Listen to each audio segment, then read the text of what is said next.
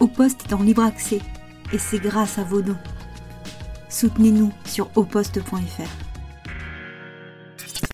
Est-ce que nous entendons nos invités? Et est-ce qu'il y a de la réverbe Alors, Anna, si. euh, non, toi, ça va? C'est toi, Pauline, si tu peux te mettre un peu plus? Ouais. Voilà, ouais, pas trop. Attends, bougez pas, bougez pas. Euh, là, ça me semble pas mal. Là, ça me semble pas mal. Je vais allumer l'autre. Euh, allez- Allez-y, faites des essais de voix. Euh, bonjour Anna Pitch. Salut Pauline. Euh, Alors là, tu demandes est-ce que, est que vous m'entendez euh? euh, Est-ce que tout le monde nous entend? Est-ce que euh, le son, euh, tout va bien euh, Et euh, votre micro aussi? Ouais, est-ce que ça marche? Ah, je vois Will dans le. Ah, il y a des gens que tu connais? Ah, tu as, tu as, tu as, tu as, tu as fait. Tu as, Ah fait, non, mais il y a des- il y t'as a- fait venir du monde. Non, bah il y a quelques copains qui sont très fans, donc euh, qui regardent de toute façon. euh. Très bien pour le son. Euh, voilà, ben non, je, je- je- pense que je pense qu'on est pas mal. Alors, voilà. Bonjour Anne, Salut. ça va? Oui. ah, Le même sourire qu'au mois de juin, je crois, c'est ça? Quand est-ce qu'on s'était ouais, on vu? s'était vu au mois de juin, ouais, pour euh, pour un débat sur les violences policières. Enfin, un débat, plutôt une discussion. Voilà. Euh, dans une euh, très jolie librairie de la ville de Nantes. Ouais, les bien aimés, ouais. Et bien, voilà, les bien-aimés. Et euh, c'était organisé par les copains de Contre-Attaque. Oui, c'est ça. ouais, ouais. Voilà. Et toi, tu étais avec nous et tu as fait quelques dessins Ouais. en direct sur ton calepin, parce qu'en fait, c'est ton métier de dessiner. Ouais, ouais, c'est un, c'est un peu mon occupation principale, quoi. Alors, il faut. Oh, Oui, voilà. c'est- ouais. comme dans, tu sais, c'est comme dans les salles d'audience, il y a toujours des problèmes de son, Ah oui, de, machin. Euh, donc là, j'ai ici euh, une caméra pour euh, filmer quelques dessins de, de ton album qui est sorti il y a quelques mois, Chronique de l'injustice ordinaire, chez Florent Massot. Florent Massot, éditeur. Est-ce que tu sais qui il a édité, Florent Massot? Eh euh, il y a une petite liste, mais euh, je sais pas si tu penses euh, peut-être à, à Virginie Despentes. Et voilà, euh, Baise-moi, Virginie ouais. Despentes, c'est lui qui l'avait publié. Mm. C'est le découvreur de, de Virginie Despentes, euh, le camarade euh, Florent, Florent Massot. Euh, et donc, euh, tu as pris le train euh, de Nantes pour venir en studio et je t'en remercie. Bah, Et je- merci de m'avoir invité. Bah, je t'en prie, je t'en prie. Et je, non, je, je, je le dis parce que l'idée, c'est qu'au poste soit pas du tout une émission euh, parisienne. Euh, mais maintenant qu'on a un studio, bah, effectivement, il faut que les, les invités puissent venir. Euh, tantôt sont les éditeurs qui prennent en charge leur transport, c'est le cas ici. Merci Monsieur Massot Florent. Euh, et puis tantôt, euh, grâce aux dons d'Opos, eh bien, on peut inviter les, les copains à, à venir en studio. Donc, à côté de toi, Pauline Todesco. euh, de- dans, dans- Re- dans- dans l'équipe d'Opos depuis, alors faut pas que je me gourre, trois mois et demi? Bientôt 4. Bientôt quatre. Alors, garde ton micro là Oui. parce que toi, ça sert à rien Oui, de. voilà. d'accord. Euh, donc aujourd'hui, c'est toi qui vas avoir la lourde tâche de présenter euh, le travail d'Anna. Mhm. Moi, je serai là. Euh, Anna, tu as effectivement le, le- le chat ici. N'hésite pas à, à- à réagir. Tu pensais que tu allais être proc et puis finalement, tu croques les procs. C'est ça l'idée ou pas? Ah, moi Oui, toi, on démarre l'interview. Ah ouais, non, pas du tout, non, j'ai jamais voulu être proc, non. Ah, tu as Euh, fait des études de droit Ah oui, oui, mais alors c'était vraiment. euh, moi, c'était une reprise d'études en droit. Et euh, avec. moi, j'y suis allée parce que, parce que j'avais besoin de, de comprendre et puis parce que aussi je voulais avoir. me former en fait, avoir les mêmes outils pour pouvoir. je pense que pour, pour parler de. Euh, pour pouvoir critiquer aussi l'institution judiciaire, c'est très utile d'avoir les- les- les- le même langage qu'eux. Bien Euh, et d'ailleurs, on est souvent plus entendu quand on a le même langage. Et je vois même avec un master, euh, pourtant, je, je, je prends quand même certaines remarques sur ma légitimité, à- enfin ma non-légitimité à parler de, de- de justice. Donc euh, non, non, moi j'avais, j'ai fait des études de droit en, en- en pure réaction en fait à, à une certaine indignation envers l'institution. Et, euh, euh, oui, non, ça n'a pas été, en plus, ça n'a vraiment pas été des études de, plaisir, quoi. Euh, Rien que pour l'environnement. et pour mes camarades de, de la- fac de droite, c'était pas, non, c'était pas un plaisir quoi. C'était pas un plaisir. Pauline, au poste et entre tes mains. Attention, grosse audience ce matin. À toi de jouer. Euh, Et moi, je vais chercher un petit truc à côté. Bah, c'est juste parce qu'il veut partir. Non, pas du tout. Je vais chercher euh, mes notes. Euh, et puis euh, voilà. Mais, mais je suis. euh, Ok. je, je suis là. Je suis là. Donc euh, je rebondis euh, sur euh, euh, la question euh, que vous a posée euh, David. Euh, du coup, oui, euh, vous avez euh, euh, commis ce travail euh, pendant 4 ans, c'est ça? Mais euh, l'ouvrage est basé, euh, si j'ai bien compris, sur les deux dernières années pendant lesquelles vous avez été euh, sur les, les bancs des audiences. Oui, je pense que c'est ça. Je pense que les plus vieux dessins qu'il y a dans le bouquin, ils doivent dater d'il y a deux ans. Parce que en fait, ça a été assez long. euh, bah, déjà, il y a eu les deux premières années de, de- de ces quatre années de recherche qui étaient, qui étaient plus des- une recherche universitaire où il y avait euh, des illustrations. Mais j'étais plus aussi dans une recherche théorique aussi, aller chercher aussi dans la littérature, dans toutes les revues scientifiques aussi, ce qui pouvait euh, me donner des, des- des pistes pour essayer de comprendre les biais, les discriminations, ce qui pouvait influencer euh, le processus décisionnel euh, des magistrats. Et, euh, après, vraiment, pendant deux ans, ça a été vraiment que du pur euh, dessin, de l'observation. Et, euh, et voilà. Euh, donc, ouais, plutôt deux ans. Et puis aussi, il y avait cette recherche de comment retranscrire euh, ce qui se passait dans les salles d'audience. Donc, en fait, pour arriver à là aujourd'hui, ce que je fais, c'est-à-dire. euh, J'essaie de représenter en bande dessinée chaque scène les plus marquantes du procès pour qu'on chaque étape, euh, ça va être euh, l'analyse des faits, ça va être euh, l'étude de la personnalité, les réquisitions, les plaidoiries. Et donc là, j'ai trouvé ce format-là qui m'est venu un peu comme ça au, fur et à mesure. En fait, je commençais à, inclure des, bulles et puis, et puis donc voilà, j'ai- trouvé ça comme format le plus, cohérent, en tout cas pour que quelqu'un d'extérieur puisse lire un procès auquel il n'a pas assisté, pour en essayant de voir à peu près comment ça se passait dans l'ensemble. Alors, je, lis les notes de Pauline. Puisque Pauline avait pris des notes pour euh, présenter ton, ton ouvrage. Ce livre est à la fois un portrait de cette machine à broyer et un guide à l'égard des futurs justiciables. Par exemple, tu écris Pensez à confier un justificatif de domicile, contrat de travail à un proche avant d'aller en manif. Et il y a d'autres notes. Parce qu'il faut d'abord présenter le travail d'Anna avant de savoir pourquoi elle est là. Tu vois? Oui. euh, Alors, de Ah, quoi il je- s'agit? Alors, euh, ok. Euh, donc, euh, il s'agit donc. euh, euh, euh, je sais pas si c'est votre premier ouvrage.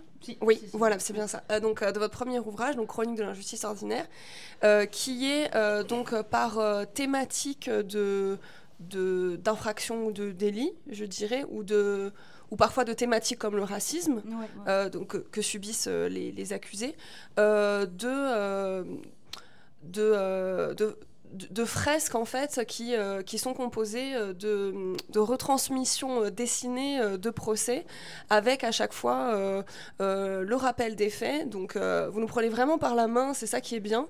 Vous nous expliquez, voilà, donc telle personne, voici à peu près son, profil. Donc en général, ce sont des personnes très précaires, par exemple des SDF, des personnes en situation irrégulière, des personnes sous OQTF.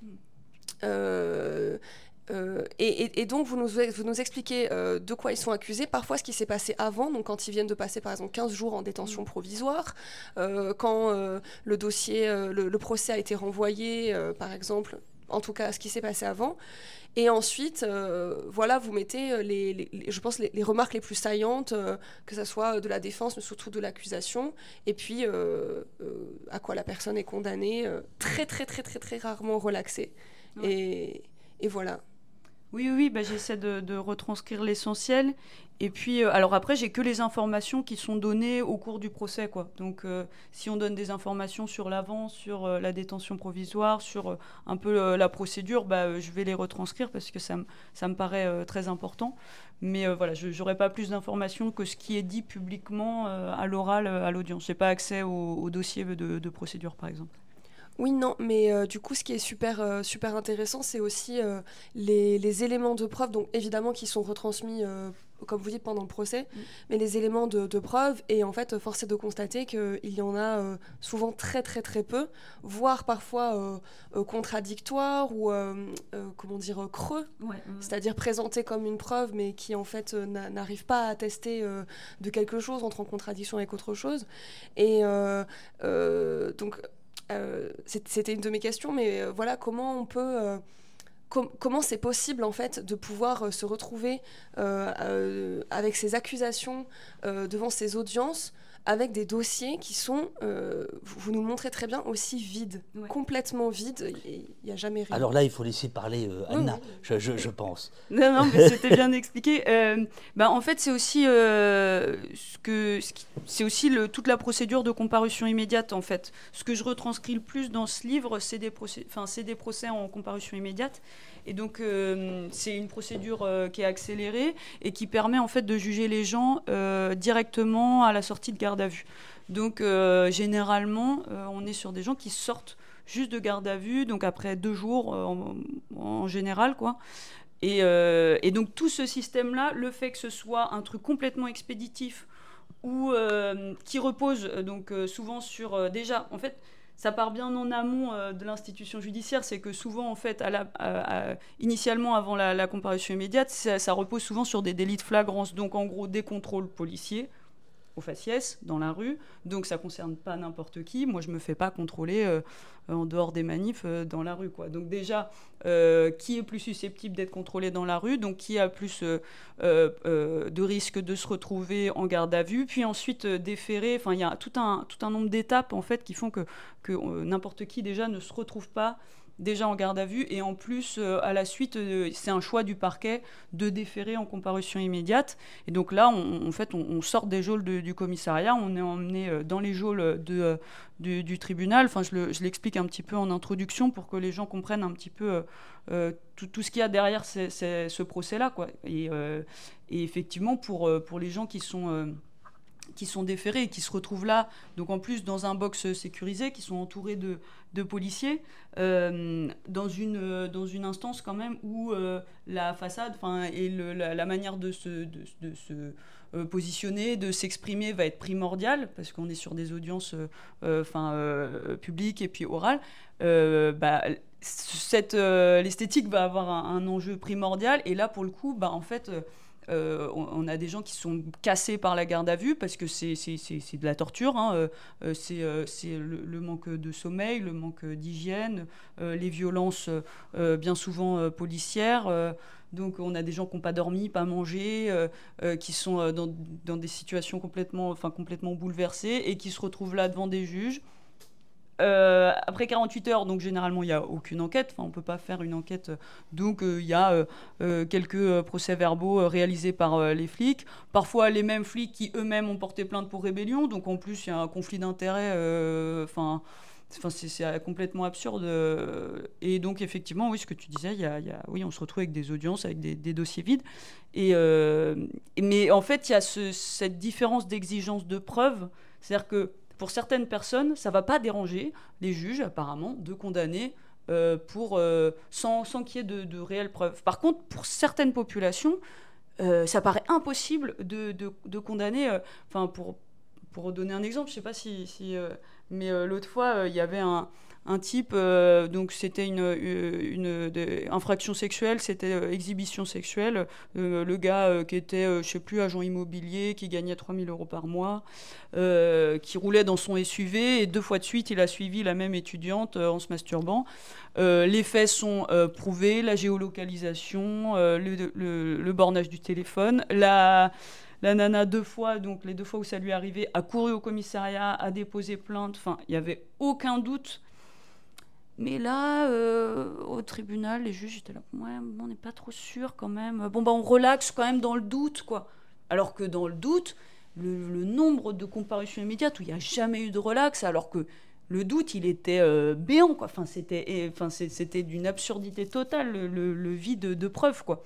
Donc, euh, il y a vraiment une différence d'exigence de preuves qui joue en fonction bah, des gens et en fonction de, de, leur garantie de représentation, de leur de leur, insertion, de, de, de, de, leur insertion dans, dans, dans, la norme sociale aussi. quoi.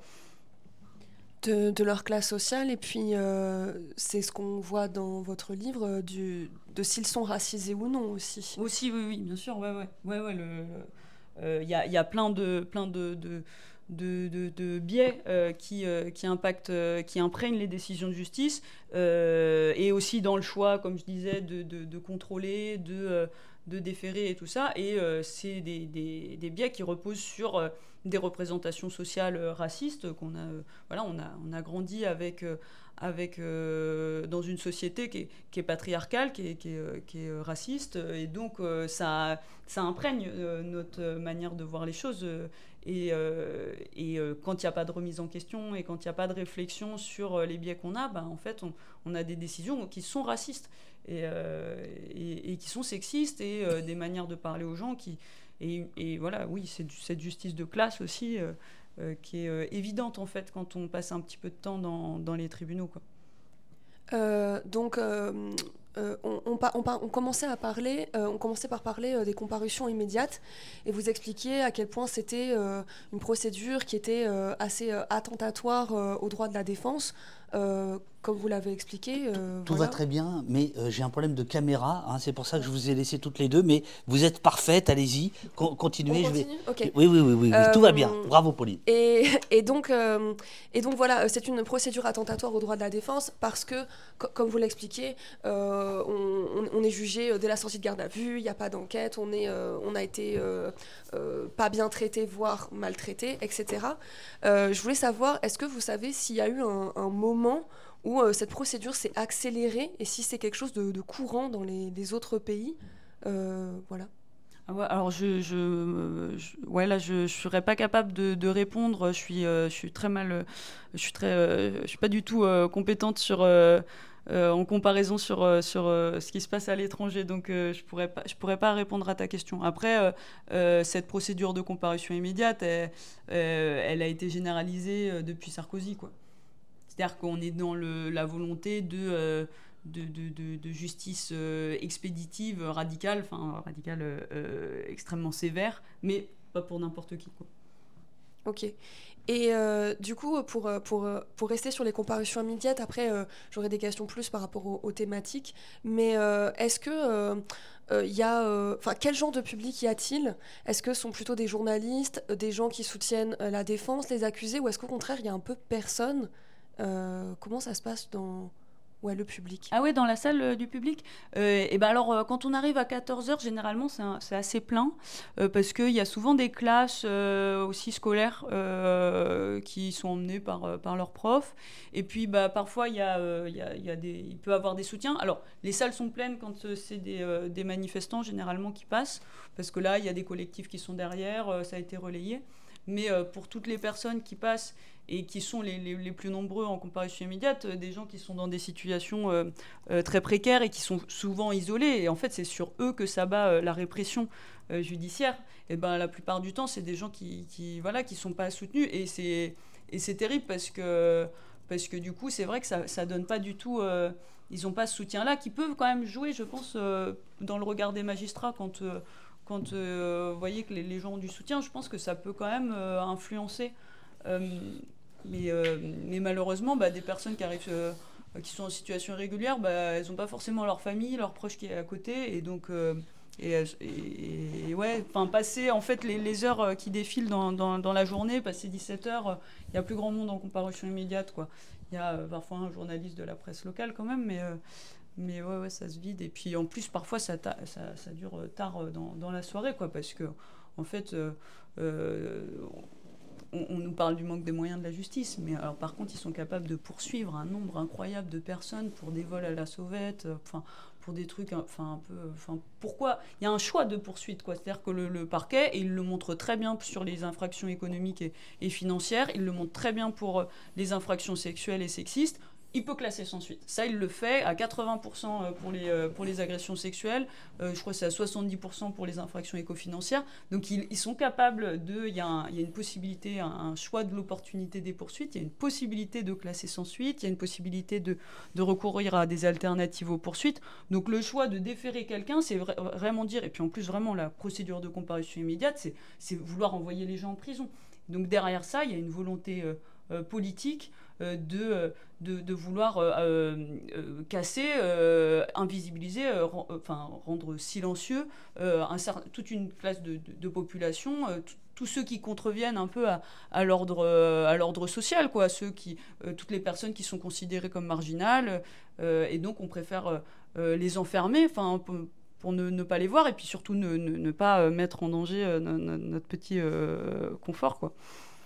Alors, Pauline a, expliqué au début que c'était à la fois des, récits d'audience et une forme de, guide, c'est-à-dire que tu, décortiques et tu analyses en fait ce que tu vois, c'est-à-dire que les dessins euh, c'est du reportage, c'est brut, et puis il y a, y, a, y a, des analyses. Moi, je propose qu'on feuillette le livre euh, dans l'ordre des euh, d'apparition sur, sur, sur, scène.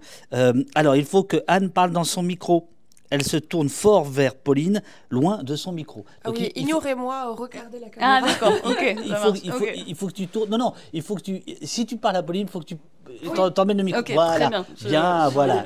voilà, voilà, voilà. Bah, eh, tiens, regarde, justement, euh, le, micro, il est là. Euh, il y, a, y, a, y, a, tout un, tout un, tout un travail sur le, sur le mobilier mm. euh, que qu'on va, qu'on va décortiquer. donc il y a au départ une, une, forme de, de, de, de guide rapide, de guide express pour essayer de comprendre de quoi il va, il va, il va s'agir, euh, comment la justice travaille, la procédure pénale, des explications, et puis euh, on va rentrer dans le vif du sujet, euh, juste derrière, voilà, je crois que c'est là, voilà. et tu démarres par en gros ce qui est le, le gros de ton travail, c'est de démontrer en quoi la justice est une justice de classe. Alors évidemment, ça remonte à loin, euh, mais là, tu le, tu le, tu le décortiques. Euh, il faut préciser, en fait, euh, les audiences, euh, elles ont lieu où euh, Tu vas où Tu racontes les audiences, euh, comparution immédiate, tu l'as dit, mais il y a aussi correctionnel. le chat te demande est-ce que tu es allé, est-ce que tu es allé aux comparaisons immédiates C'est Nagbava notamment à Paris. est-ce que tu vois des, des, des, des, différences quant au justiciable, quant au dossier, quant au traitement, ou tu es resté dans ta ville de Nantes? Alors, il y a quatre ans, j'avais commencé la recherche donc, euh, à Strasbourg. Donc, euh, j'avais suivi pendant, pendant plusieurs mois les comparutions immédiates à, Strasbourg. Après, j'ai travaillé au tribunal de Bobigny. donc, euh, là-bas, j'avais suivi un petit peu de, des audiences. À Paris aussi, parce que dès que, dès que je passe à Paris, je m'arrête vite fait au, tribunal. Quoi. Je fais un peu de tourisme judiciaire. Quoi. Et, donc, et puis, à chaque fois, en fait, quand j'ai l'occasion d'aller dans une ville, je vais, je vais voir ce qui se passe au tribunal. quoi. C'est un peu mon, occupation. Je, vais, je, visite comme ça. Donc, euh, je suis allée dans, dans quelques villes euh, pour, euh, pour le, suivi là, des procès qui, étaient, qui étaient liés aux luttes contre, contre les méga-bassines. J'ai pas mal suivi. Donc, j'ai bougé un petit peu. J'ai découvert un peu les Deux-Sèvres, Niort, Poitiers. La Rochelle et tout ça. Donc, et puis en fonction de voilà, j'ai vu un petit peu d'autres tribunaux que, que, Nantes en tout cas pour répondre à la question. Euh, la, justice de classe, ça euh, démarre notamment, Pauline, je te laisse euh, reprendre la main, avec cette histoire assez sidérante d'un militaire qui, qui importe des armes. Mm qu'il a acheté sur le dark web, euh, dit-il. Donc là, on, voit bien ta technique, hein, qui, consiste à euh, mettre en très grand les mots, euh, les mots clés coupable, au revoir, 10 mois d'emprisonnement, etc. Ça, c'est pour la, page de gauche. Et là, il y a par exemple cette histoire de, de, militaire. pourquoi Donc là, on est dans le dossier justice de classe. Après, je te laisse reprendre. je, je l'ai. Voilà. Et donc, euh, le, militaire, euh, qu'est-ce qui se passe et pourquoi euh, tu, nous racontes cette histoire au départ, au, début du bouquin? Ouais, bah, cette histoire, moi, elle m'avait, m'avait vraiment choquée, quoi, parce qu'elle était passée comme ça. Euh, euh, puis en plus, c'était en correctionnel, et puis même, il y avait une, classe de scolaire, je me souviens, et la juge avait dit, oh oui, mais ça, c'est pas très intéressant comme affaire, vous devriez les emmener en comparution immédiate. Donc la salle s'est vidée, et j'étais toute seule donc, dans, cette immense salle quand même de, correctionnel à Nantes, et l'histoire, elle était, mais, c'est, un, scandale... Enfin, d'État, je sais pas, mais en fait, euh, oui, parce qu'en fait, on s'est pas du tout posé la question si ce militaire, en fait, qui importait des armes de guerre depuis les États-Unis, qui euh, importait même des, pièces, donc pour euh, réassembler des armes, donc il n'y a pas seulement de la collection, il y a aussi de la fabrication. Le mec, donc il y a perquisition quand même chez lui, on trouve des grenades dans son linge sale.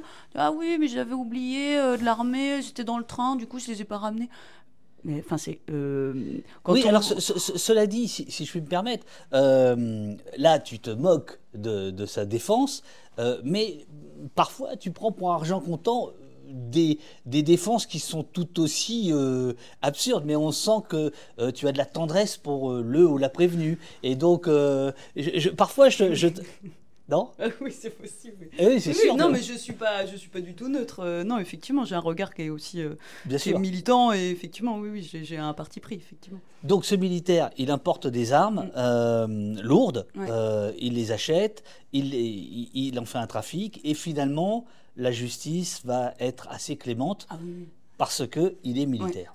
Oui, mais euh, enfin, quand je dis que j'ai un, parti pris, euh, en fait, on, y a, moi, j'ai pas d'autres comparaisons euh, au niveau, par exemple, là, du trafic d'armes qui soient comparables, quoi. C'est-à-dire que, en comparaison, quand on trouve je sais pas, un, fumigène dans le sac d'un manifestant, tout de suite là, ça devient euh, presque du, terrorisme.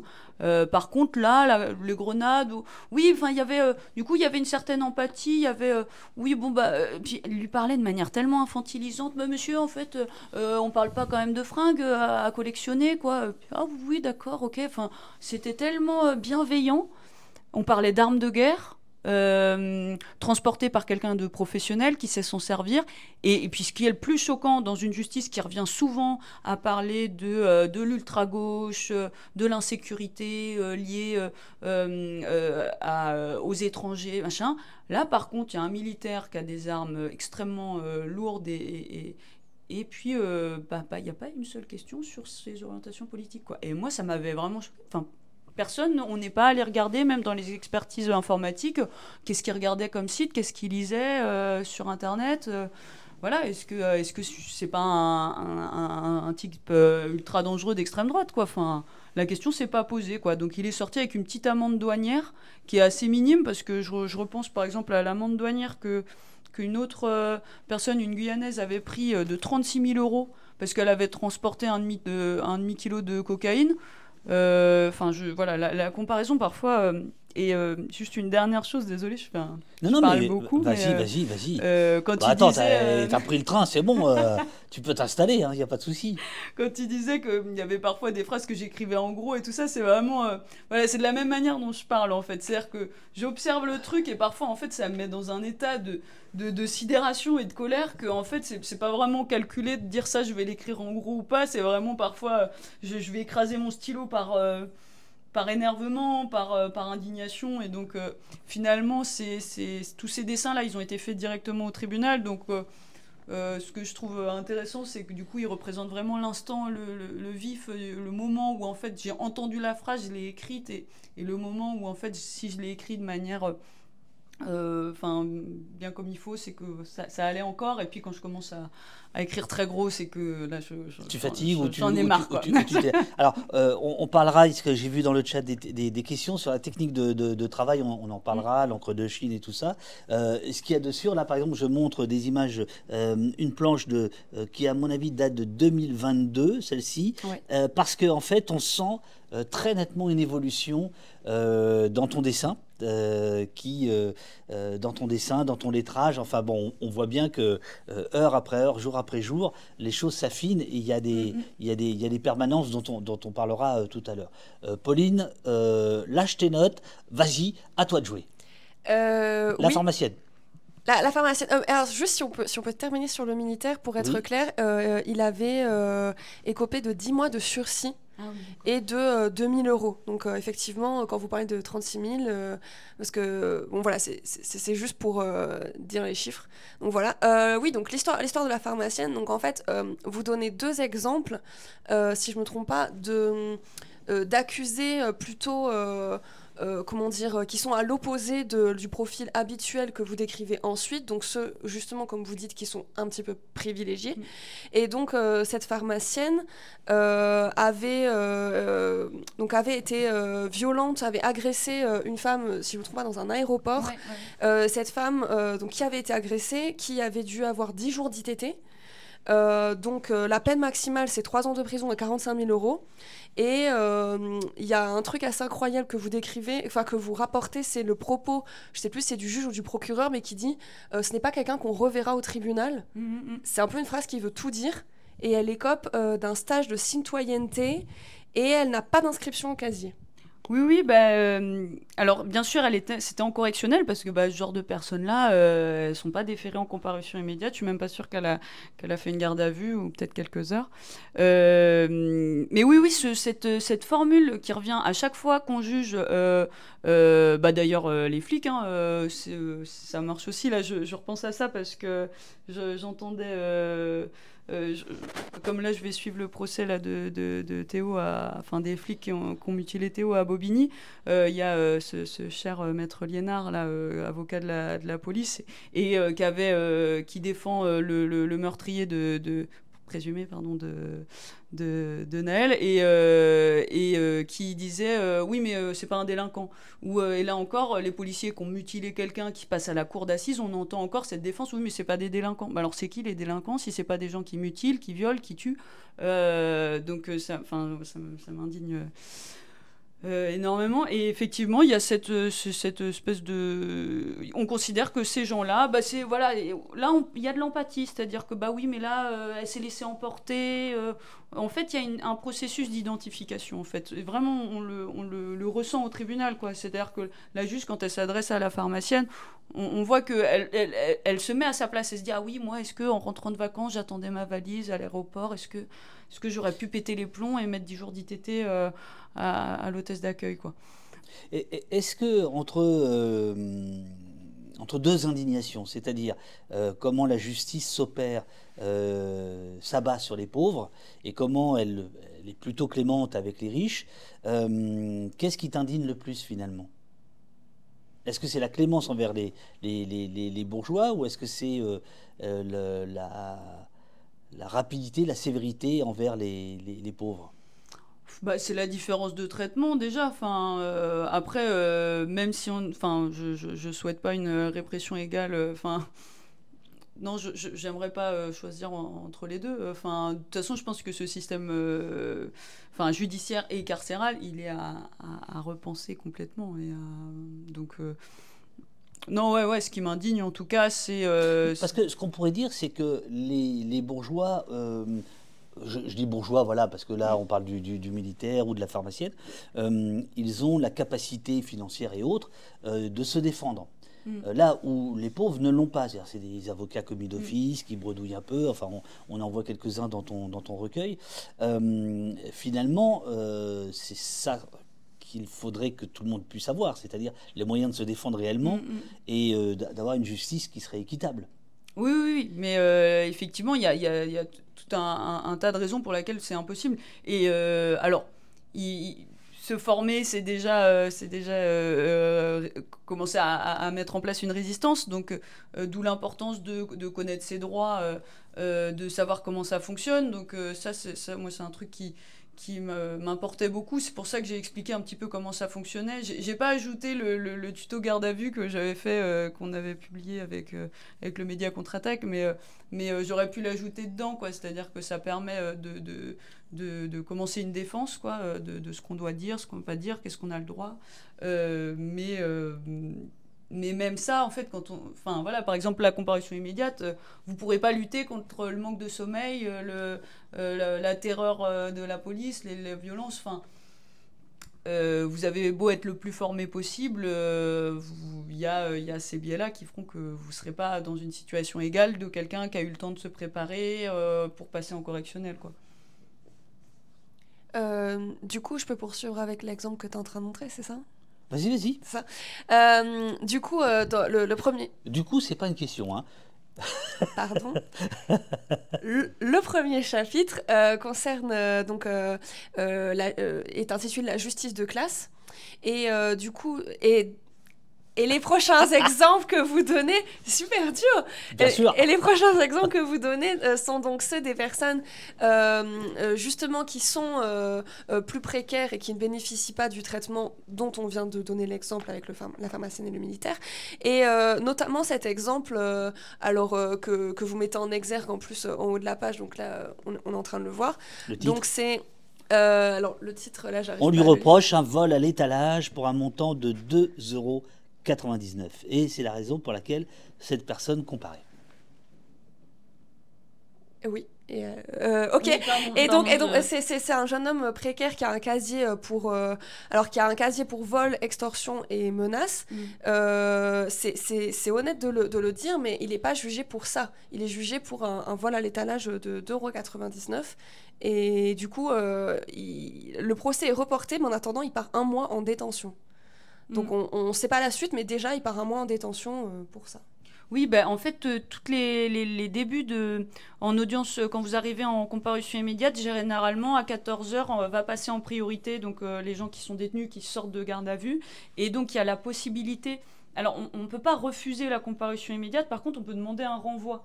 Et, euh, mais là, euh, donc, euh, beaucoup de, conseils, notamment dans les collectifs militants, on dit surtout faut refuser la comparution immédiate et tout. C'est un truc effectivement qu'il faut faire, mais qui, pour, pour des personnes comme moi qui suis, qui suis blanche, diplômée et donc privilégiée, oui, je peux, et puis qui a un logement euh, qui est, on va dire, inséré, euh, voilà, euh, même si artiste, c'est pas vraiment un métier, mais en tout cas, je, je peux me permettre de demander un renvoi sans risquer la détention provisoire parce que j'ai des garanties de représentation.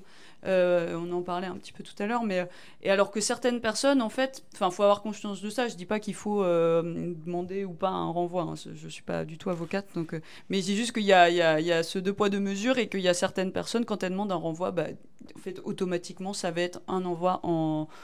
en détention provisoire, quoi. Et, euh, et même pour des faits euh, ultra minimes. Et euh, je, repense encore à Liénard parce qu'en fait, j'entendais quand il parlait de la détention provisoire du flic qui a présumément, prétendument tué Naël, et, et- il s'indignait de la détention provisoire, de la détention provisoire en disant mais ça doit, ça doit être c'est une mesure exceptionnelle et tout ça. Bah oui, un meurtre c'est quand même voilà. Par contre, pour 2,99, euh, on en voit aussi en- euh, pour les personnes qui ont des troubles psychiatriques. On dit bah du ça, coup, ça, on va en parler après, Ouais. parce qu'il y a un chapitre. euh, mais euh, il y a- il y a- voilà, il y a un ça chapitre parle de détention provisoire Euh, aussi quoi. Je, je re- je rebondis sur des, sur des questions euh, du, du chat. On te demande si tu as vu euh, le film de Depardon euh, sur les comparaisons immédiates. Il y a... Ouais, voilà. 13e chambre, Ouais, c'est euh, ça. ouais, c'est, c'est, c'est- ça commence à être vieux un peu. Oui, c'est un peu vieux. Ouais. Oui, c'était. c'est- Mhm. Tu t'étais pas né, je pense. Ouais. Euh, Ouais. Non, non, ça doit dater d'il y a 10 ans quand même. Ah non, plus que ça, non. Ah bon Ah ouais, ouais, ouais. Ah ben oui, oui, je, oui, oui, je l'avais vu, ouais. Voilà, c'était. Voilà, donc, est-ce que c'est une source d'in- d'inspiration Et Sentier battant, alors, te demande de ne pas euphémiser, ne pas dire détention, mais dire prison, et te demande si tu condamnes les violences. Hein? Parce qu'il n'a pas entendu dans ton propos liminaire si tu condamnais les violences. Et c'est important de, de préciser où tu en es par rapport à ça. Qu'est-ce qu'on condamne quelle violence? Non, ça c'est une blague. Par contre, il y a un message qu'il mais- faut bien qu'on parle dans le micro. Ça c'est important. Une, une, une, bah, en fait, tu fais que ça. Là, tu, tu, tu dénonces les violences euh, judiciaires, Ouais, ouais. Oui, oui, oui. ouais. je- si je puis me permettre. Non? Les violences, euh, oui, judiciaires et policières, euh, mais c'est vrai que c'est une punchline qui revient assez souvent euh, dès, dès, qu'- dès qu'on juge, notamment les, les, les manifestantes et manifestants, les juges qui, s'adressent, euh, enfin en plus ça n'a rien à voir, quoi, mais pour être jugé, il faudrait euh, qu'ils se prononcent sur le- l'ensemble des dégradations qui ont été commises en manifestation, enfin comme si ça... Enfin voilà, on juge euh, quand même des personnes individuelles, donc en fait l'ensemble des dégradations qui ont été commises sur une manifestation de 50 000 personnes, Alors, tu, parlais à l'instant d'un avocat connu, très connu, euh, de, de- des policiers. Mm. Euh, et en fait, ce qui m'a vachement intéressé dans ton bouquin, c'est que euh, reviennent plusieurs fois des avocats. Alors, tu donnes jamais les noms, hein, euh, ni, des, ni des magistrats, ni des avocats, ni des prévenus. Euh, mais j'imagine que c'est bien leur visage, donc ils peuvent se reconnaître. Oui. Mais ce que l'on. Je, je, je- je t'avouerai, c'est con, mais je n'avais pas envisagé qu'il y avait euh, des petits maîtres liénards ou, ou autres euh, dans les juridictions. C'est-à-dire qu'il y a euh, euh, partout, en fait, visiblement, des avocats ou des avocates euh, qui sont spécialisés dans la défense des policiers. Oui, bah, ça devait être un, super fonds de commerce, hein, parce que vu le nombre de, euh, notamment en comparution immédiate, hein, euh, le nombre d'affaires où en fait il s'agit juste du, trio gagnant euh, violence, rébellion et outrage, et en fait ça permet de, donner des belles sommes. des bons 13e mois à la police. Mais après, ils font pas que ça. hein, voilà, je, ne citerai pas de nom, mais. Euh, du coup, oui, le, le second chapitre, c'est celui euh, sur euh, la répression des militants politiques. Donc, vous, vous, vous expliquez à quel point ces, procès en particulier sont une, une, une façon de, de criminaliser l'action politique, mais vous précisez bien pour les militants de gauche. Mm. Voilà, ça c'est quand même important. Et du coup, il y a, des choses vraiment frappantes qui ressortent de, ces procès, alors de tous, mais de ceux-là en particulier, euh, des propos euh, dingues, comme j'ai noté, j'ai pas su le dire autrement. Euh, du coup, pour... Pas du coup. Pour commencer sur cette partie, j'ai relevé deux, citations. Donc la première, euh, pour avoir participé à une maraude dans un squat pendant la pandémie, euh, l'officier du ministère public, donc euh, c'est celui qui représente l'État, dit à l'accusé, je cite, Concernant l'état de nécessité qui permettrait de s'affranchir de la loi, il faut un danger grave et imminent. Or, ces personnes ne mourraient pas de faim. Oui, incroyable. Si vous voulez réagir sur celle-là, puis après je dis la, la deuxième. Euh, oui, oui, bah celle-là, bah, c'était, c'était lamentable, quoi. Enfin, euh, donc, euh, je j'ai, plus la, situation exactement en tête, mais en fait, c'était des, des, euh, militants et militantes qui avaient donné des, tentes, qui avaient prêté des téléphones pour pouvoir joindre le 115, euh, donc dans une situation de, détresse de plein de gens qui étaient à la rue, en plein confinement, il me semble. Donc, euh, et donc euh, là, on leur a dit bah non, mais en fait, euh, ça allait, ils, ils mourraient pas de faim, quoi, dans, dans l'Issier maintenant, quoi. Donc, enfin, en fait, c'est- des gens qui sortent ça, ils ont jamais été à la rue, ils ont jamais, enfin, ils ont jamais été dans des situations de précarité extrême et, ils se permettent en fait de donner leur avis sur l'état de nécessité, en fait, qu'ils ne, ne connaissent pas, en fait, quoi. Et euh, un, un second exemple, après on va, on va voir euh, des, des- des cas plus précis en particulier, mais un second exemple, là encore une fois très frappant, euh, différent mais très frappant, c'est l'avocate de la police. Euh, je soupçonne que ça soit la même à chaque fois, hein, parce que les dessins euh, ne laissent que peu de place au doute, je trouve, mais là, euh, donc des autres euh, maîtres liénards. Attention, euh, hein, n'oublions pas, les, euh, les avocats ne défendent pas que des innocents. hein. Je, je- je veux dire, tout le monde a droit à un avocat. Oui, oui. Oui, c'est toujours la même.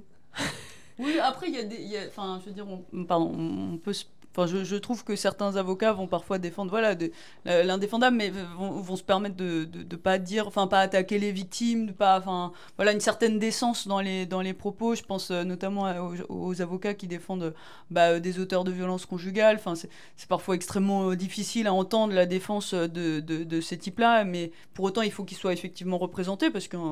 mais il y a deux manières de le faire. Il y a, certains avocats qui vont avoir la décence de ne pas cracher sur les victimes pour défendre l'autre, enfin voilà, et d'autres qui se gênent pas du tout. Donc euh, il y, a, il y a- voilà, il y a des postures différentes à avoir quand même. Alors c'est euh, marrant que vous disiez euh, euh, ça, parce que c'était justement euh, l'exemple que j'allais donner. Du coup, c'est l'avocate de la police qui dit à l'avocate de la défense à propos d'un prévenu ac- accusé de violence sur les forces de l'ordre, sans ITT, je précise, sans Ouais. ITT, mais bon, et qui aurait aussi participé à un attroupement après sommation de se disperser. Je cite, c'est marrant parce qu'il a l'air tout doux ton client, mais en fait c'est un connard. Ça Ouais, ben on me l'avait beaucoup reproché. Cette, euh, j'avais pris des remarques en plus au tribunal par euh, d'autres avocats et non, je- vais pas citer non. Euh, mais euh, je vais rester large. Mais j'avais pris des remarques sur oui, mais on- tu retranscris des, des- des propos qui sont enfin hors du cadre de l'audience. Euh, euh, mais en fait, euh, donc moi j'étais à un mètre derrière euh, ces deux avocates-là. Euh, L'avocate de la police le dit hyper fort en salle d'audience publique. Alors effectivement, il y avait une suspension d'audience, mais euh, donc il y avait, je pense, une volonté quand même que je l'entende. Euh, puis bon, ça faisait quand même quelques mois que je venais, elle savait que j'allais retranscrire ça. Donc, euh, puis voilà, moi je considère que ce qui est dit dans une salle d'audience donc, est en susceptible d'être entendu. Quoi. Il, faut rappeler que tu bénéficies de la loi de 1881 qui autorise les dessinateurs de presse à venir parce que c'était ça le, terme, à, venir croquer euh, les, procès. À l'époque, euh, la photographie euh, existe à peine, mais mm. bon, en tout cas, ce qui, ce qui est autorisé, c'est le dessin. Aujourd'hui, les appareils photo, les caméras ne sont autorisés qu'à l'ouverture du procès, mm. où les gens sur autorisation, je crois. ou sur autorisation, voilà. mais en fait, pour avoir une, une représentation picturale, il n'y a, a, que le dessin. Mm. Voilà. Donc toi, tu bénéficies de ça. tu viens régulièrement et les salles d'audience, même celles qui sont grandes, à un moment donné, euh, le fidèle, la fidèle qui revient, euh, euh, elle est repérée. Et toi, en plus, avant ce livre, tu publies certains de tes dessins sur les réseaux sociaux, sur certains sites. Donc, il y a une visibilité publique. Mm. Et ça, ça t'est reproché. Parfois par, par des magistrats, par des mm. avocats. ça, c'est le premier point. Est-ce que tu peux raconter ce qui t'est reproché? Et le, deuxième point, c'est est-ce que tu considères que ta présence modifie euh, le déroulement des audiences?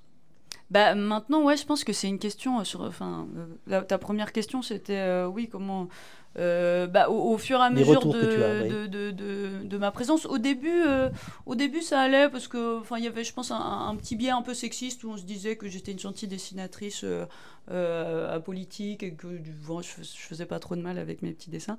Puis en fait, quand ils commençaient à comprendre qu'il y avait quand même derrière une démarche sociologique, une critique politique de, l'institution, là, il y a, eu quelques, petits retours. Mais puis, je me souviens aussi, je m'étais fait pas mal attaquer aussi sur le tuto garde à vue parce que j'avais euh, dit que voilà fallait quand on connaissait pas les, les, avocats avec qui on avait affaire bah fallait prendre conscience que bah euh, enfin dire ce qu'on voilà prendre conscience en tout cas qu'on qu'on connaissait pas euh, les, gens qu'on connaissait pas même s'ils sont avocats bah fallait faire attention à ce qu'on disait quoi et du coup c'était un reproche de on attaque les commis d'office pas du tout en fait, hein, parce que euh, il y a d'excellents commis d'office. C'est pas, pas du tout, euh, c'était pas du tout un jugement de valeur entre les avocats, mais juste dire, bah, dans le cadre militant, il y a des avocats en plus qui sont pas nécessairement formés à la défense euh, collective, parce que là, je m'adresse aussi souvent à des, militants, euh, et, donc qui vont, avoir, euh, qui vont être très bons pour euh, vous, vous, donner des, des, des, pistes pour vous défendre individuellement, mais en, sans penser à au, collectif. Quoi.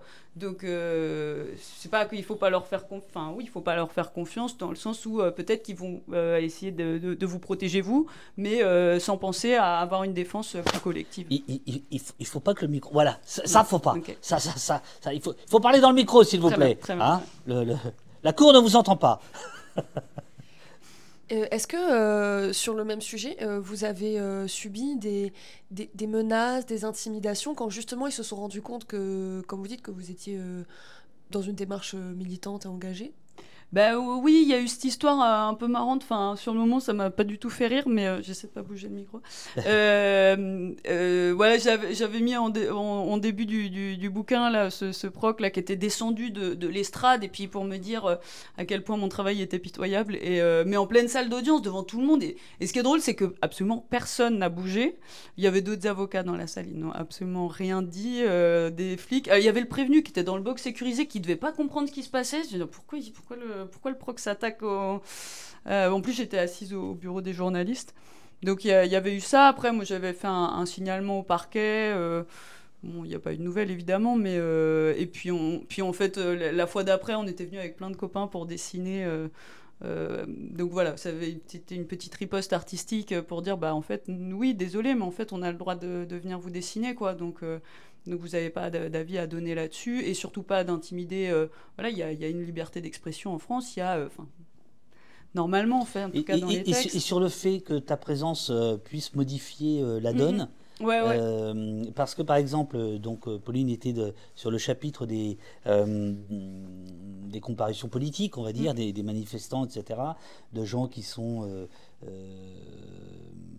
poursuivis pour participer à mhm. des manifestations, etc. Euh, etc. Euh, il y a à un moment donné un magistrat, je crois que c'est le proc, qui, qui, qui euh, pour affirmer que telle personne appartient au Black Bloc, ça, ça, son élément, c'est de dire la salle est pleine. Hein. Ouais, Sous- ouais. Sous-entendu, vous avez des camarades qui viennent euh, vous soutenir, c'est que c'est bien que vous faites partie du Black Bloc et Mm. que vous n'êtes pas tout seul, etc. etc. Euh, euh, Est-ce que ta présence, d'après toi, modifie? Est-ce que par exemple il y a des avocats qui te demandent d'être là en disant quand tu seras là, le procureur ou la juge ou le juge va être un peu plus cool? Non, euh, alors il y a quelques avocats militants qui peuvent me donner euh, quelques, enfin voilà quelques quelques infos, mais euh, voilà c'est, enfin sans jamais dépasser aussi le, le secret professionnel. Donc, mais en fait moi comme j'y vais systématiquement. Euh, je, je choisis pas les audiences auxquelles j'assiste, ou à part quand euh, bah, effectivement je vais aller à Niort ou euh, pour un procès en particulier. Mais donc après oui c'est une vraie question. Est-ce que maintenant, c'est pour ça aussi que j'essaie le plus possible d'aller dans d'autres villes aussi, parce que en fait là maintenant quand les phrases sont prononcées au tribunal, ils savent que je suis là, donc ça veut dire qu'ils ont envie que cette phrase, soit- enfin du coup c'est pas il y a je sais pas, je pense que ça crée un, autre biais, c'est-à-dire qu'ils savent que ce qui, va être dit euh, va être retranscrit. Et puis je pense que le, parquet doit savoir quand même certaines punchlines qui, moi, me, choquent et, euh, eux ont, l'air assez fiers euh, de, dire que, la prison, ça, sert à préparer son avenir. Enfin, moi, et moi, c'est le genre de truc, donc ils savent que ça va être retranscrit, donc oui, c'est... Il y a, il y a- y a euh, Supermanagement qui te demande euh, pensez-vous que les avocats, les magistrats euh, qui n'aiment pas votre travail dans un, sou- dans un souci d'image publique de leur profession, est-ce que c'est pour cette raison, euh, un souci d'image publique de leur profession, ou est-ce plutôt sur le plan personnel où ils, elles, ont du mal avec l'image que euh, vous leur donnez à voir en miroir? Bah euh, oui, je pense qu'il y a, hum, y a un petit peu des deux. Après, je pense que ça peut prendre aussi des dimensions un peu, un peu personnelles. là. Euh, Il y a, il y a une autre anecdote euh, que j'ai, bon, un peu plus personnelle, parce que j'étais en garde à vue euh, l'été dernier, pour toute autre raison. Mais en fait, dans mon sac à dos, j'avais... vol, mes- vol- vol de crayon, on m'a dit, non? Vol de crayon, tout à fait. Vol d'encre de Chine. Euh, et en fait, dans mon sac, j'avais euh, carnet de croquis, évidemment, parce que je me balade toujours avec euh, des carnets de croquis, des dessins. J'avais des affiches aussi avec des dessins, notamment qui dénonçaient les violences judiciaires et policières. Et donc, quand l'OPJ a demandé au procureur s'il fallait prolonger ou pas ma garde à vue, euh, le procureur a, répondu à l'OPJ, euh, m'a balancé, m'a dit, mais en fait, c'est elle qui fait des comptes rendus d'audience pour contre-attaque. euh, et a ordonné donc la fouille de mon sac. Et euh, sur ce, truc-là, du coup, euh, l'OPJ est venu me dire euh, on, vous confisque vos dessins euh, et estimez-vous heureuse qu'on vous poursuive pas pour incitation à la haine.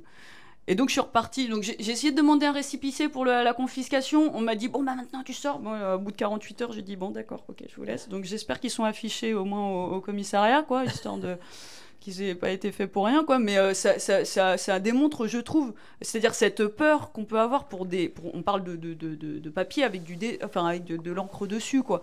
Donc ça fait si peur que ça au pouvoir, en fait, euh, à la police, au parquet. Euh, donc, enfin, à mon avis, pour avoir peur de dessin, c'est que, euh, enfin, c'est qu'effectivement, ils ont conscience qu'il y a, peut-être des choses qu'ils n'ont pas envie que, qu'on, qu'on voit publiquement, quoi. Euh, oui, du... Donc on continue. Puis, euh, puis Miko te dit ne t'inquiète pas, les Oui, types oui, de, langage, on en a tous, tu t'en sors très bien. Et en plus, Anna, le même que toi, euh, Ah oui, mais, mais dis- c'est pas en début de phrase. Ah elle- bon, je m'en rends même pas compte c'est au milieu, c'est au milieu. Ah, moi, je dis toujours en fait. ça- ça- ça- Ah oui. je des en fait. On est à nouveau euh, dans euh, la, euh, les, La justice politique, la justice politique. Alors, la répression des militants politiques. oui, alors, y a, vous décrivez celle de Sainte, de, de- le procès de cinq manifestants de Sainte-Soline. Et euh, don- euh, donc, ils sont accusés d'attroupement en vue de commettre des dégradations ou des violences. Euh, en fait, euh, vous expliquez que euh, c'est un petit peu le procès pour cinq personnes de. Alors là, j'ai plus le chiffre en tête, je crois 6000, c'est ça? De, de... Oui, c'était la première manif de Sainte-Soline, il me semble, en octobre, euh, octobre 2022. Deux. Ouais, Oui. c'est ça. Euh, C'est pas la grande, enfin, c'est pas celle qui est restée dans c'était déjà pas, c'était quand même une Oui, belle oui, manif. hein, bien sûr, ouais, oui, ouais. oui. Et, et donc, en fait, il y a une demande de renvoi de la part de la défense euh, qui est refusée. Mhm. Et la défense décide de s'en aller, donc euh, la, la salle se vide, à part les journalistes, vous précisez. Euh, et en partant, ils disent euh, Vous faites de ce procès une parodie. Mm. Et donc le procès continue sans eux. étonnamment, Euh, des vidéos sont diffusées où personne n'est identifiable. Donc c'est là où on- c'est là où je disais euh, cinq personnes pour tout le monde, c'est-à-dire que personne n'est identifiable, mais euh, voilà, on en a cinq. Mm, mm.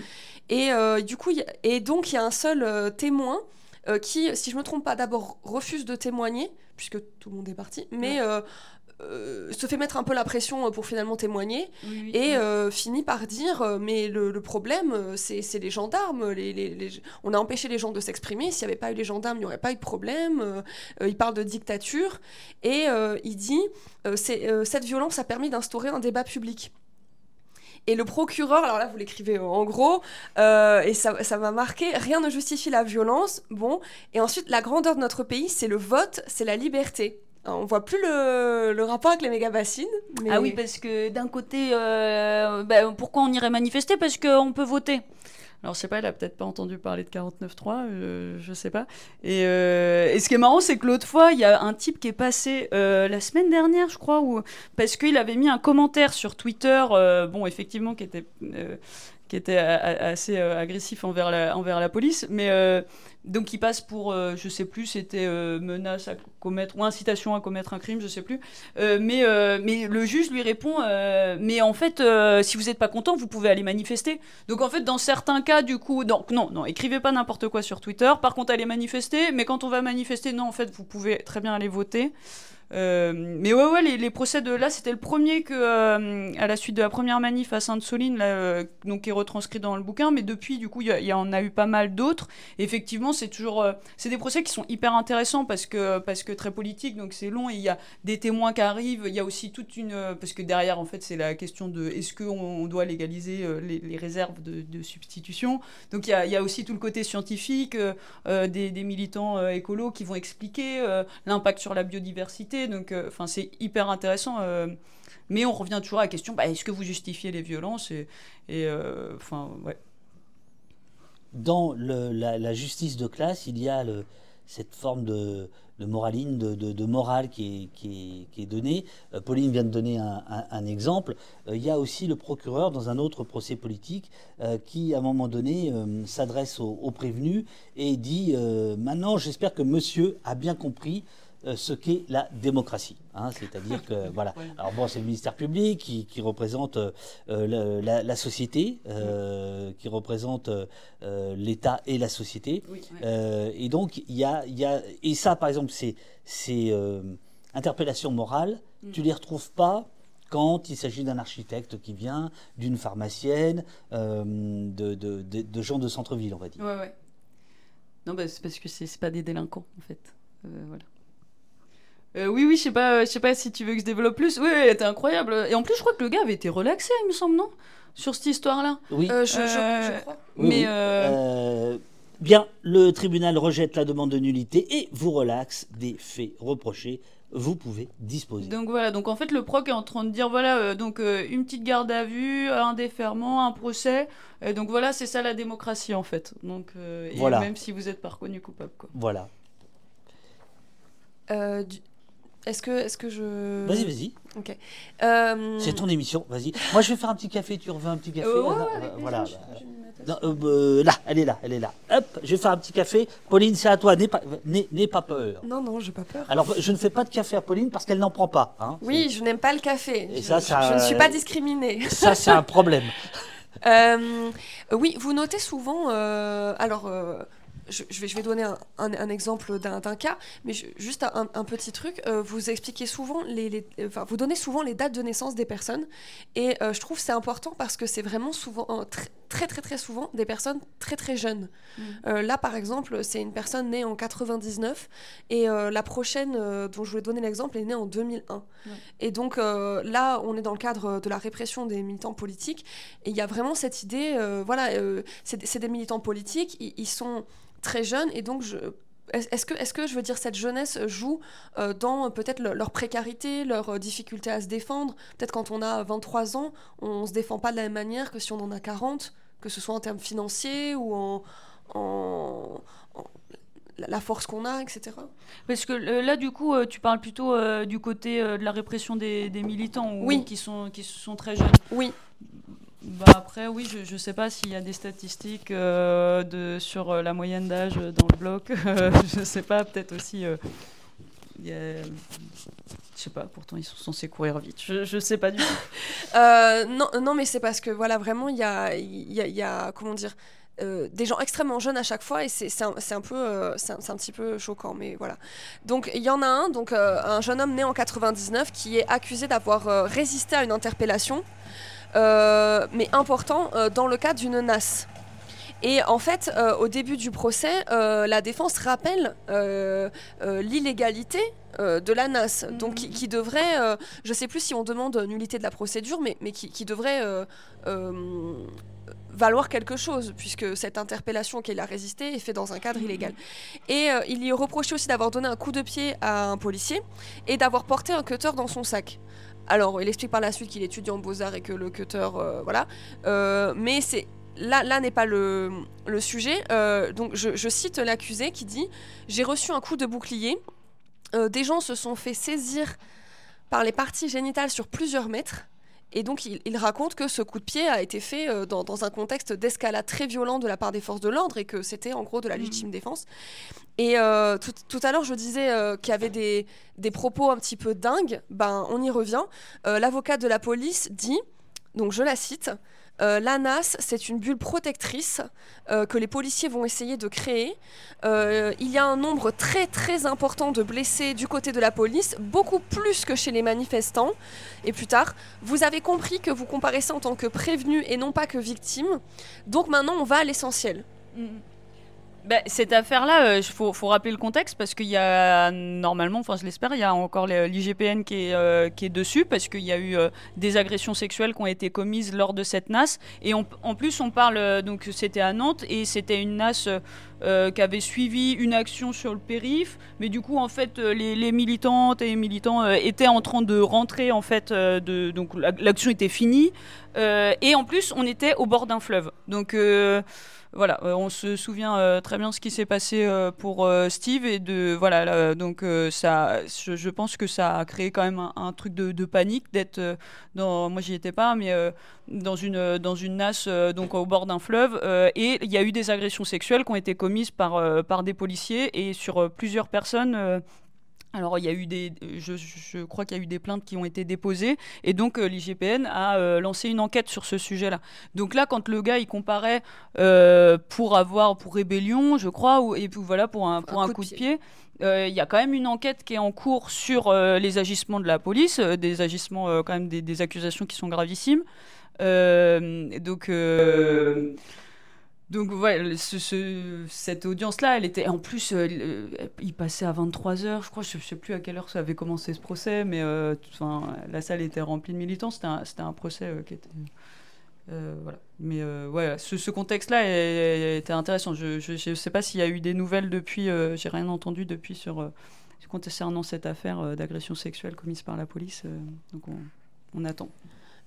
sur pour, euh, pour finir sur cette affaire, euh, vous, vous, mentionniez qu'il y avait, euh, que ça se passait, que la NAS s'était produite aux abords d'un fleuve. Si je me trompe pas, c'est l'Erdre, c'est ça, Et en fait, ce qui est incroyable, donc là, j'ai pas mis toute la citation, mais en gros, l'avocat de la police dit c'est une bulle protectrice qu'ils vont créer pour empêcher les chutes dans l'Erdre. Et on se dit, mais si si les gens sont pas menacés par, une NAS, ils, ils vont pas tomber d'eux-mêmes, ça va. donc ben, on revient à l'absurdité que tu racontais euh, sur euh, la défense euh, du, du, du, trou boueux de, de, Sainte-Soline, quoi. C'est-à-dire qu'en fait, bah, donc ouais, c'est improbable comme défense, c'est-à-dire que donc on est en train de nous dire que les, les, flics sont là pour les protéger de tomber dans l'herbe. Bah, en fait, juste ne soyez pas là, en fait. Enfin, enfin cassez-vous quoi. Le, enfin pardon, mais le, là c'est la même question à Sainte-Soline. On est en train de, mais en fait, s'il n'y avait pas eu de flics, il, y aurait eu quoi comme dégradation en fait euh, euh, voilà, il y aurait eu des choux euh, d'écraser. bon, bah, voilà, il n'y aurait pas eu des, gens dans le coma, des, gens qui ont été mutilés. pourquoi quoi? Pour, pour défendre un troubleux et il y, y, a des avocats qui l'ont très bien dit lors des différents procès quoi c'est voilà la, la, la, présence de la police leur violence les armes de guerre qui ont été utilisées créent Enfin, c'est voilà. Et donc, euh, et donc juste pour dire, euh, on, parle du déroulé du procès, mais ce qui est important, c'est aussi évidemment les condamnations euh, qui, en résultent. Euh, pour l'exemple qu'on donnait tout à l'heure, euh, des accusés par rapport à Sainte-Soline, ils ont eu respectivement deux et trois mois de sursis et une interdiction de séjour dans le département.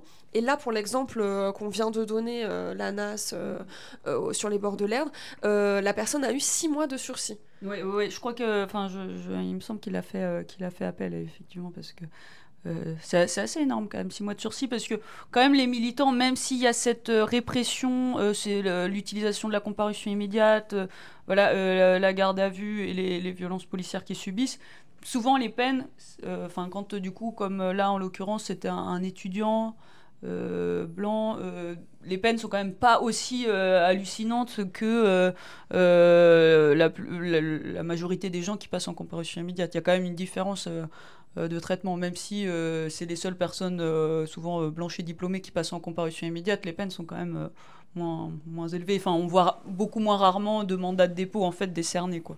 Et, et, voilà, le mandat de dépôt, il est aussi lié aux garanties de représentation. Donc en fait, quand vous avez un logement, euh, un travail. Euh. Ah. Euh, vas-y. non, mais juste rappeler ce que c'est que le mandat de dépôt peut-être parce qu'il y en a qui ne le savent pas, le mandat de dépôt, c'est pour expliquer que la peine qui vient d'être prononcée quand, quand, elle est ferme, donc, signifie que la personne, le soir même, dort en prison, en fait.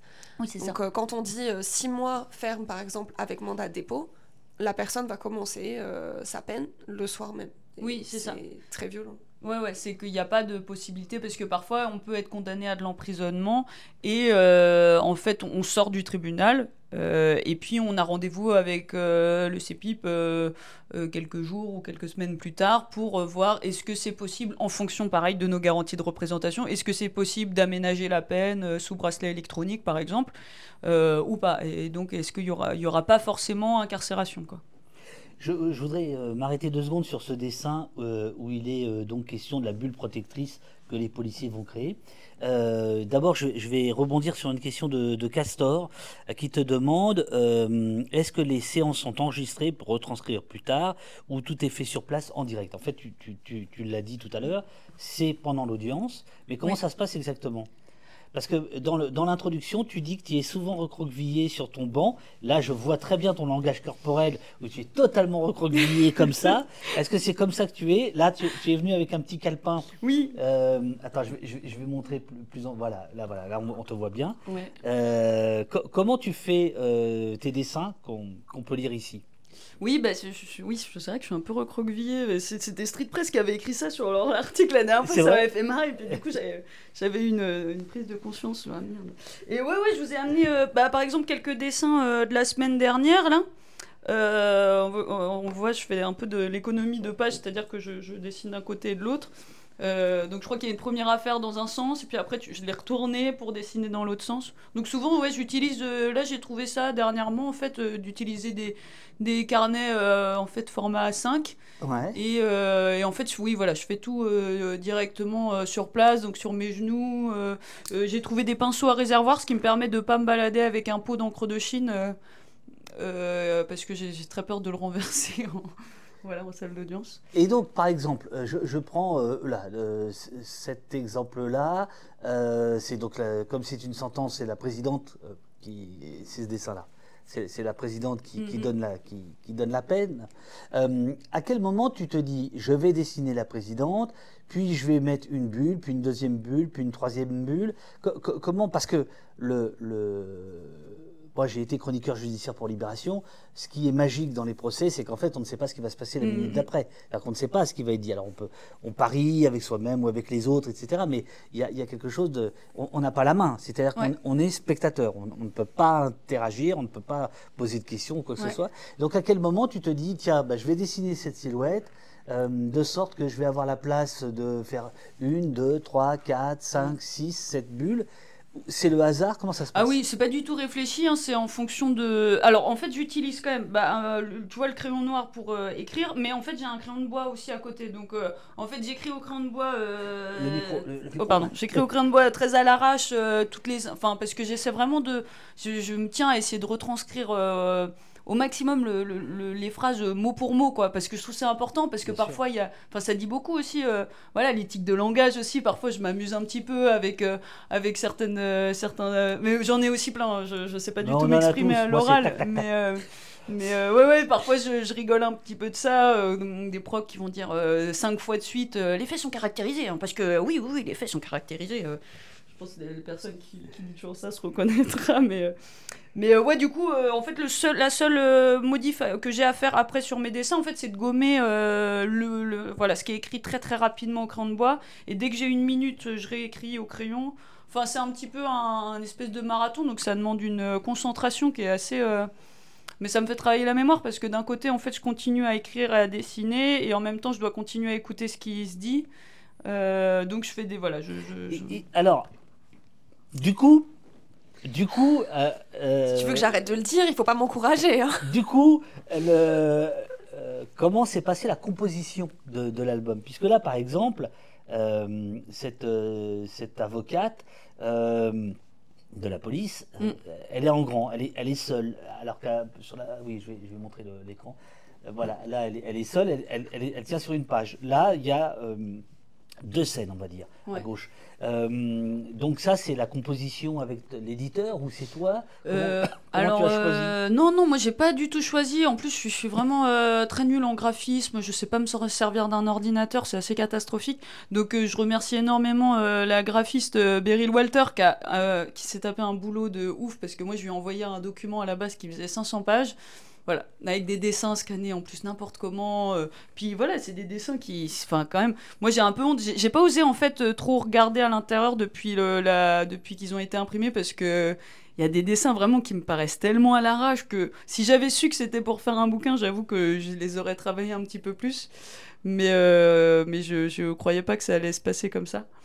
Et donc c'est elle qui a, fait un énorme boulot de, euh, voilà de, choix de, de, caler euh, toutes les images euh, pour que ce soit lisible aussi parce qu'il y a plein de trucs bah, comme tu dis parfois en fait sur une image il y a plein de plein de, phrases qui se rajoutent et du coup c'est hyper chargé donc elle a réussi à, voilà un gros gros boulot et donc un grand merci à elle quoi.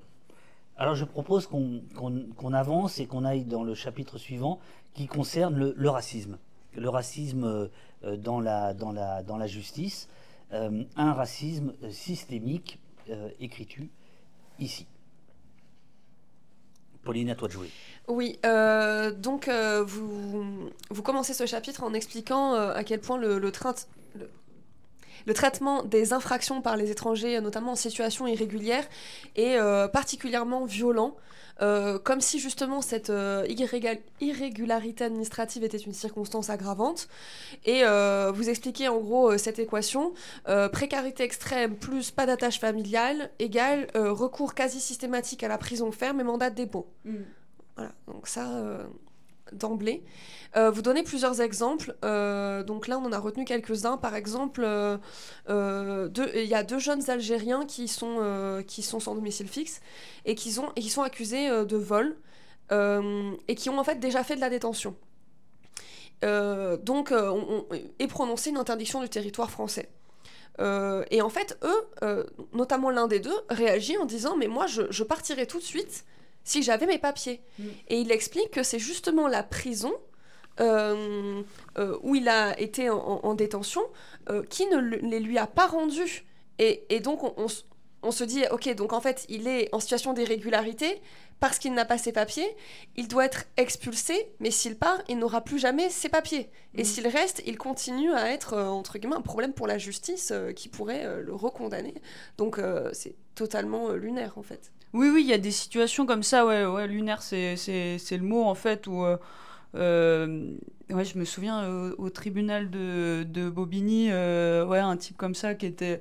Qui, qui repassait parce que donc il, avait passé un certain temps en, détention et, et, du coup et du coup il n'avait pas pu je refais des du coup il avait pas pu refaire ses papiers à la préfecture donc il sort de, de prison sans papier et, et et en plus avec une, un, contrôle, enfin pas un contrôle judiciaire, mais une, interdiction d'aller de, de, dans un certain département, et, c'était le département où vivait sa mère. Quoi. Donc bah oui, il fraude cette, enfin il, il, il viole cette interdiction pour aller voir sa mère, donc il se retrouve de nouveau devant le tribunal. Et là, on lui dit, bah, vous êtes en situation régulière. Mais il dit, mais en fait, moi, je suis, je suis arrivé en France à deux ans. Le mec avait 35 ans. Ça fait 30 ans qu'il est sur le, territoire français. Euh, enfin, ça n'a rien à voir, en fait. Et puis, donc oui, oui, il y avait il y a des absurdités comme ça, en fait. Et voilà, l'administration qui est, complètement à l'ouest, des gens qui sont privés de euh, bah, il y, avait ce, jeune homme aussi qui, avait, euh, qui, s'était mutilé parce que, alors qu'on alors que lui présentait une OQTF et enfin qui était bloqué de pays en pays. Enfin, c'est des, des, situations de vie qui sont, enfin, pour moi, qui sont inimaginables. Enfin, euh, la, détresse et l'isolement euh, dans laquelle certaines personnes se retrouvent. Et puis, euh, puis on leur répond. Enfin et puis il y a un certain mépris où en fait les juges sont là. Mais, mais en fait il y a des associations qui sont là pour vous aider. Vous, êtes allé voir telle association. C'est comme les juges qui vous disent qui disent aux gens qui sont à la rue bah en fait si vous avez faim vous avez qu'à aller au resto du cœur. Enfin tout, leur semble très simple en fait. Il y a des, des vérités. Enfin moi je pense que parfois faut assumer bah euh, ne pas connaître ces situations-là, ne pas être en capacité de, euh, mais sans même quand on n'est pas en capacité de comprendre quelque chose parce qu'on l'a pas vécu, la situation, j'ai pas vécu la situation de précarité la plus totale, mais euh, j'espère qu'on peut avoir quand même une capacité d'empathie pour essayer de se mettre à la place, même si c'est difficilement possible, mais au moins avoir un peu d'empathie et puis ne pas arriver avec ses connaissances en disant bah alors en fait c'est très simple. Vous, avez faim? Bah y les restos du cœur. Bah vous avez pas de papier? Bah vous allez à, la CIMAD et puis puis voilà, les choses sont très très simples en fait au tribunal, à les entendre, voilà. Mais, euh, Justement, euh, cette, euh, cette affaire dont vous venez de parler, c'est vraiment une des, des, plus choquantes. En, fait, tout le, comment dire, tous les exemples que vous, vous donnez sont parsemés de, de citations encore une fois, absolument dingue de la part euh, de l'accusation. en l'occurrence, c'est un, un homme qui est accusé de s'être soustrait à une OQTF, donc une obligation de quitter le territoire français, en, c'est vraiment horrible, en se mutilant avec un rasoir quand la police des frontières est venue le chercher.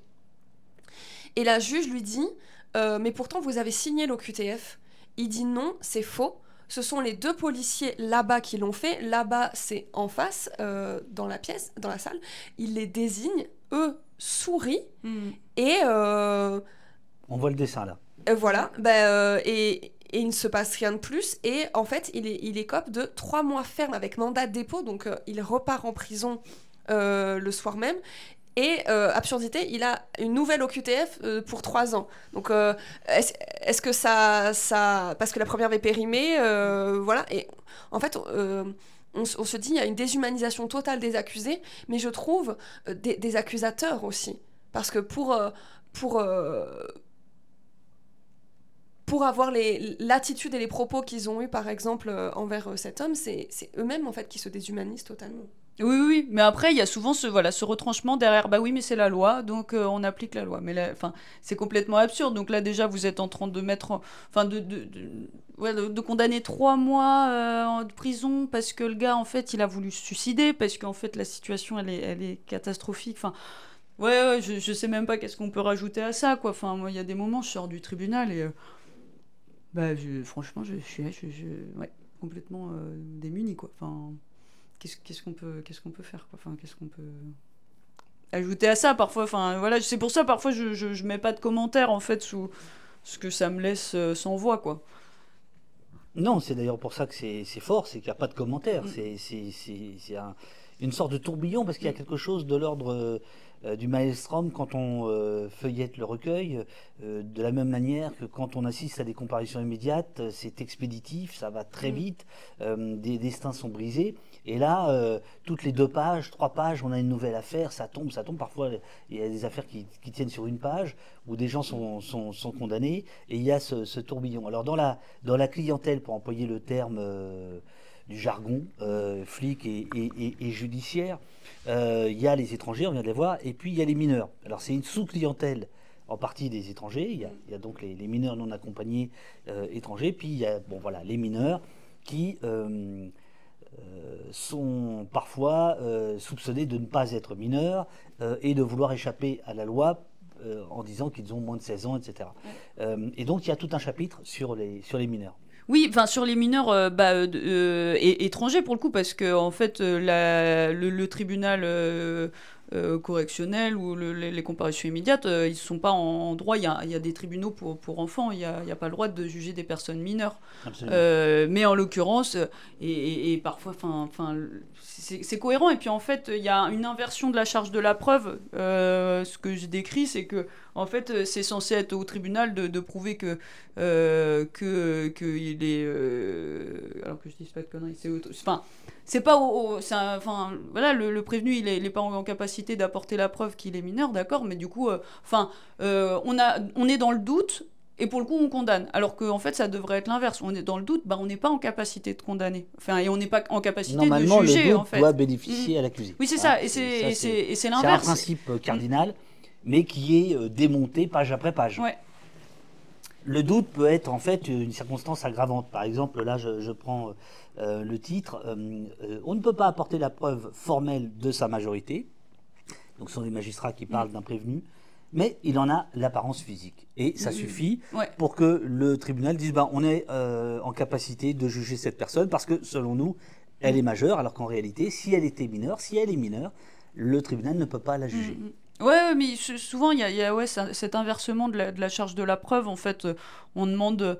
Euh, et puis, c'est une remarque aussi qu'on entend souvent euh, dans les, violences policières. Bah oui, mais on a.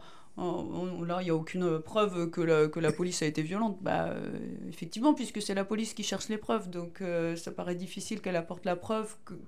Enfin, voilà, donc il y a aussi en fait, on manque d'indépendance, euh, voilà, d'instances qui soient euh, totalement indépendantes pour juger euh, bah, les, crimes policiers notamment, et puis pour avoir un, regard qui soit un peu plus un, peu plus indépendant, parce que là, la justice, elle est, on, ne peut pas prétendre à, l'impartialité et, à l'indépendance, Alors, vous expliquez que, évidemment, le, doute doit profiter à l'accusé. dans le cas où un doute peut être émis, mais ce qui est euh, très très intéressant, c'est que dans les exemples que vous donnez, les accusés ont parfois des actes euh, de naissance, euh, des pièces justificatives en fait prouvant leur minorité. Donc j'ai noté deux exemples. le premier, c'est deux mineurs étrangers accusés de vol et d'injure aux forces de l'ordre. alors, ils disent avoir des papiers qui prouvent leur minorité. Personne ne les examine. Et euh, pour l'injure, euh, euh, l'un des deux dit, donc je cite, J'ai juste dit qu'ils étaient racistes. je m'étranglais à cause de l'absence de médicaments, je hurlais pour avoir un médecin. Vous n'avez pas les caméras de garde à vue pour voir ce qu'il s'est passé. Donc on comprend que l'injure apparemment est corrélée à cette situation qu'il décrit. Et, et on l'accuse d'avoir insulté le médecin, ce qui expliquerait pourquoi on ne l'aurait pas soigné. Et donc, euh, on se dit, ok, mais c'est encore une fois, c'est complètement, c'est complètement dingue. Non, non seulement la, charge de la preuve est inversée, mais euh, les causes et conséquences sont inversées aussi, quoi. Et, et en l'occurrence, ils disent avoir des papiers qui prouvent leur minorité, et, et en fait, peu importe.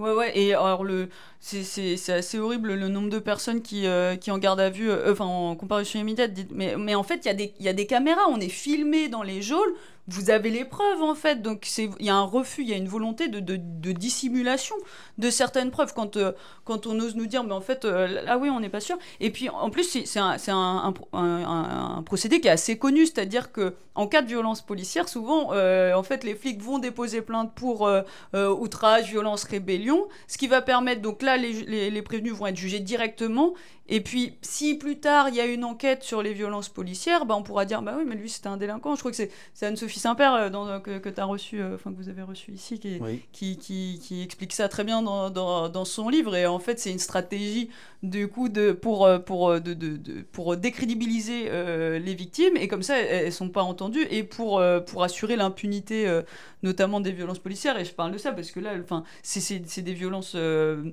judiciaires et, et policières là qu'il a subies en, garde à vue. Et, euh, et donc, euh, c'est terrible. Qu'est-ce que, comment, est comment ces gens-là, ils, ils sortent avec cette vision-là de la justice Ils sont face à un, face à un mur alors, que, alors qu'ils ont subi des, des violences et que et qu'il y a, avoir des preuves et il y en a, en a pas quoi. Alors, euh, en l'occurrence, euh, ce, jeune homme, il est condamné à deux mois ferme avec mandat de dépôt. Donc, euh, si effectivement il est mineur, puisqu'il disait avoir des, papiers le prouvant, ça veut dire que, voilà, alors régulièrement ou pas, ça, je, vous demande du coup, mais on envoie des, mineurs bah, en prison en fait. Oui, certainement. Je pourrais, je me, je voilà, pareil que toi, je pourrais pas me permettre de, faire des statistiques et euh, j'ai pas de preuves non plus à avancer, donc, euh, enfin, sur la minorité ou, pas. Donc, euh, ouais, ouais. En tout cas, ce qui, est, une certitude, c'est que ce qui se passe en comparution immédiate est, complètement attentatoire aux au, droits de la défense et, et au droit au, au procès équitable de, manière générale, quoi. Et les, arguments qui sont avancés sont, sont donc pour, euh, comme David le disait, pour, euh, pour euh, dire, euh, bah voilà, on, a l'impression qu'il est majeur. On, entend à un moment donné, j'ai trouvé ça fou, l'avocat de la police qui dit, on, dirait une discussion qui, qui tout à fait, comment dire. qui, qui- n'aurait pas lieu d'être dans, un tribunal, qui dit Mon fils a 17 ans, il fait plus jeune. On, se dit dans, quel cadre cet argument a été reçu avec crédibilité? Euh, et, et donc là, il y avait un deuxième, un deuxième exemple, c'est un mineur qui vient de passer 15 jours en détention, euh, qui dit avoir une copie de son acte de naissance sur son téléphone. Donc là, on se dit, bon, ça, ça pourrait être rapide de vérifier, soit, soit il ment, soit l'acte est faux, mais voilà. Euh, et la procureure dit, la Cour d'appel a estimé que vous présentiez un degré de maturité qui ne correspond pas à l'âge que vous donnez, et que vous aurez l'apparence d'un jeune adulte. Et à propos de, de l'acte de naissance, je ne vois pas pourquoi il n'aurait pas été présenté hier au tribunal des enfants. On se dit le tribunal des enfants euh, a pu fauter en l'examinant pas, mais ça, ça n'est pas une preuve. Oui, du coup, on se repose sur euh, l'erreur potentielle de d'autres. euh, ben voilà, mais il y a une espèce aussi de, de, de soutien entre euh, dans, dans, dans la dans la profession. Ouais. Mm. Et, donc, et du coup, là, par exemple, et, et donc, il est condamné à six mois de sursis. Ouf, c'est pas du, du ferme avec du, un mandat de dépôt, mais, mais ça veut dire que s'il est à nouveau euh, euh, entendu euh, Mhm. dans, dans le cadre d'une autre affaire, mais il aura six mois, plus peut-être l'autre peine. qui Bah oui, sera puis en fait, il y a des risques. Enfin, euh, je vois euh, sur euh, Nantes, qui est quand même une grande ville, hein, bah en fait, au bout de deux ans, moi, le nombre de personnes, que, enfin, des visages que je revois. Euh, bah, pourquoi? Parce qu'en fait, bah, c'est toujours les mêmes personnes qui subissent le contrôle policier, qui vont, euh, euh, qui vont être faire la manche ou vendre un peu de stup par-ci par-là pour survivre en centre-ville. Donc, et puis en fait, une fois que leur tête elle est connue de, des policiers, parfois il y a aussi des petites vengeances personnelles. Il y a des gens qui disent mais en fait ce policier-là, c'était celui qui m'a arrêté la dernière fois. Donc il y a il y a aussi tout un espèce de continuum de, euh, voilà de, surveillance et de violence. Et puis euh, et puis bah en fait c'est les mêmes personnes qui comparaissent. Et du coup les six mois de sursis on pourrait se dire bon bah il va il va se mettre un petit peu au vert pendant quelques temps. Bah oui mais euh, du coup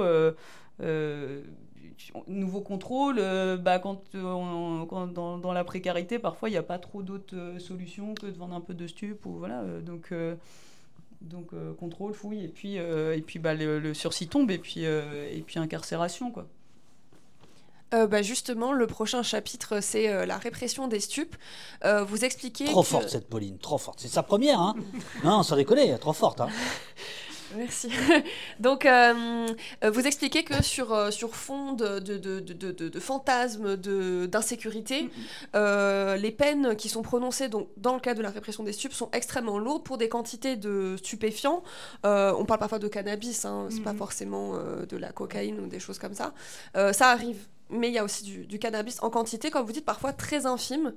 Et euh, euh, donc, euh, comme la, la, la, la répression des militants politiques est une stratégie pour criminaliser l'action politique, là, c'est un moyen de surveiller de réprimer les classes discriminées. Et les, en fait, les, les situations que vous dé- décrivez, enfin les procès que vous décrivez, donnent des décisions qui sont déjà disproportionnées. Et, et quand on les lit, on se rend compte à quel point elles sont aussi inutiles, voire dangereuses, parce que euh, vous parliez tout à l'heure de l'amende euh, que, que cette Mhm. femme a eue, on va, en- on va en parler, ça, ça les plonge encore plus dans la précarité qui les a conduits justement à, à Ouais, ouais. commettre ces, ces infractions, ces délits. Ouais, ouais, bah, la, la répression des, des, des stupéfiants, je pense que c'est un, un exemple euh, vraiment marquant pour, pour parler de justice de classe. Parce qu'en fait, sous prétexte de faire voilà de valeur morale, de voilà, il faut éviter, enfin, il faut faire de la prévention contre les stupéfiants. Du coup, il faut réprimer. Euh, sauf que en fait, si on voulait euh, euh, vraiment réprimer les stupéfiants, on irait à, la sortie d'une boîte de nuit de luxe et tout le monde aurait de la coke sur eux, ou à la sortie du Sénat, hein, apparemment. là, on pourrait. On, Pas de mauvais esprit ici, hein, Anna, hein, pas, pas de mauvais esprit. on nous dit d'ailleurs, Pyromane dit trop forte Anna. Ah oui, je pensais. Ouais, c'est un copain. ah, c'est ça, c'est un copain. Bien, bien. J'ai payé quelques ah, personnes. pour, euh, merci, merci, Pierrot. T'as as fait comme les prévenus. T'as as dit euh, tout le monde sur les bancs là. Un petit peu de soutien. de me soutenir. Ouais, ouais. Bah, tu m'avais dit pas d'avocat et tout, donc euh, moi j'étais un peu en panique. Parce que tu m'avais demandé comment, comment je viens. Je t'ai dit, tu viens sans avocat. Ouais, ouais, ouais. c'est Pauline qui est commise d'office, et, et, voilà, et, qui remplit très bien son rôle. Eh, bah oui, oui, ah, T'as vu ça Ouais.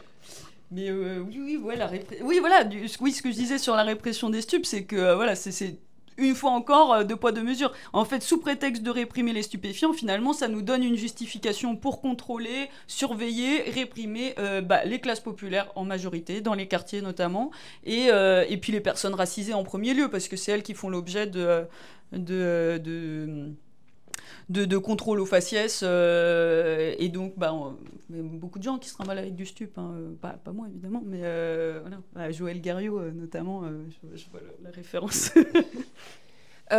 oui, donc ce qui est, ce qui est pour rebondir sur ce que vous dites, ce qui est marquant dans les, les, scènes que, que, vous décrivez dans ce chapitre, c'est à quel point elles concernent souvent euh, donc des personnes mineures.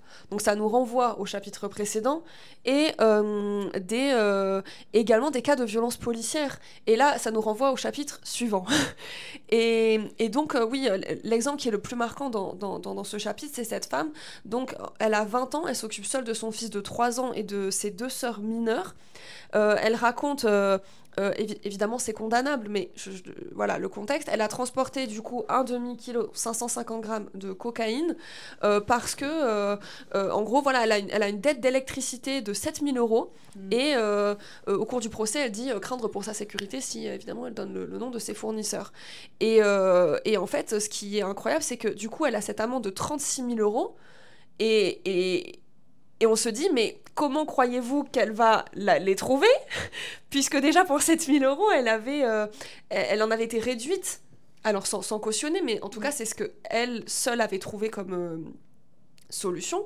Euh, comment croyez-vous qu'elle va trouver 36 000 euros? C'est ça qu'on se dit quand, quand, on lit votre, le dessin. Et puis je me souviens du proc qui avait sorti que c'était une solution facile. Et moi, ça m'avait fait halluciner, quoi. Donc, enfin quand on est quand une personne est capable d'ingérer un demi-kilo de coke euh, la personne, elle n'est pas débile, elle a bien conscience qu'elle y risque sa, vie, quoi, à traverser l'Atlantique euh, avec, euh, avec des, des, ovules de cocaïne dans l'organisme. Donc non, c'est pas une solution facile. Je pense pas que la nana, qui a, je sais plus, une vingtaine d'années, elle s'est dit, ah oui, il n'y a pas de problème, c'est facile. Euh, donc voilà, et puis, euh, puis oui, c'est cette, peine complètement absurde, une amende douanière de 36 000 euros à quelqu'un qui explique que, en fait, euh, bah, elle, a déjà, elle, croule déjà sous les dettes. elle parle voilà, de, la, baisse des allocations de la CAF. Et, je me souviens de cette jeune femme, parce que moi, il y avait personne dans la salle, c'était en plein été. Euh, et, puis en plus, elle avait eu quand même le, courage et, euh, euh, avec une immense dignité en plus de, faire face au juge et de raconter les violences qu'elle avait subies pendant sa garde à vue. Et, parfois, il y, a des infos que au début, je savais pas si je devais noter parce que je me disais peut-être c'est un petit peu trop personnel, peut-être que donc parfois j'essaie aussi de préserver, on va dire.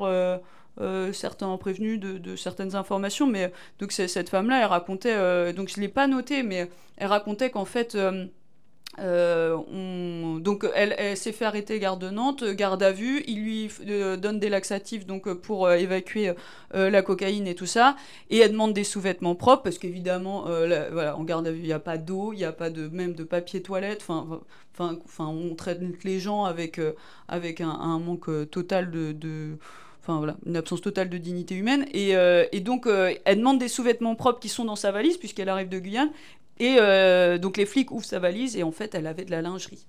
et donc, ils l'ont accusé de se prostituer. Non, mais alors le, schéma. Euh, et donc, ils lui ont refusé. Enfin, c'est une absurdité totale. Et, même si elle était travailleuse du sexe, enfin, bon, ça n'a aucun sens.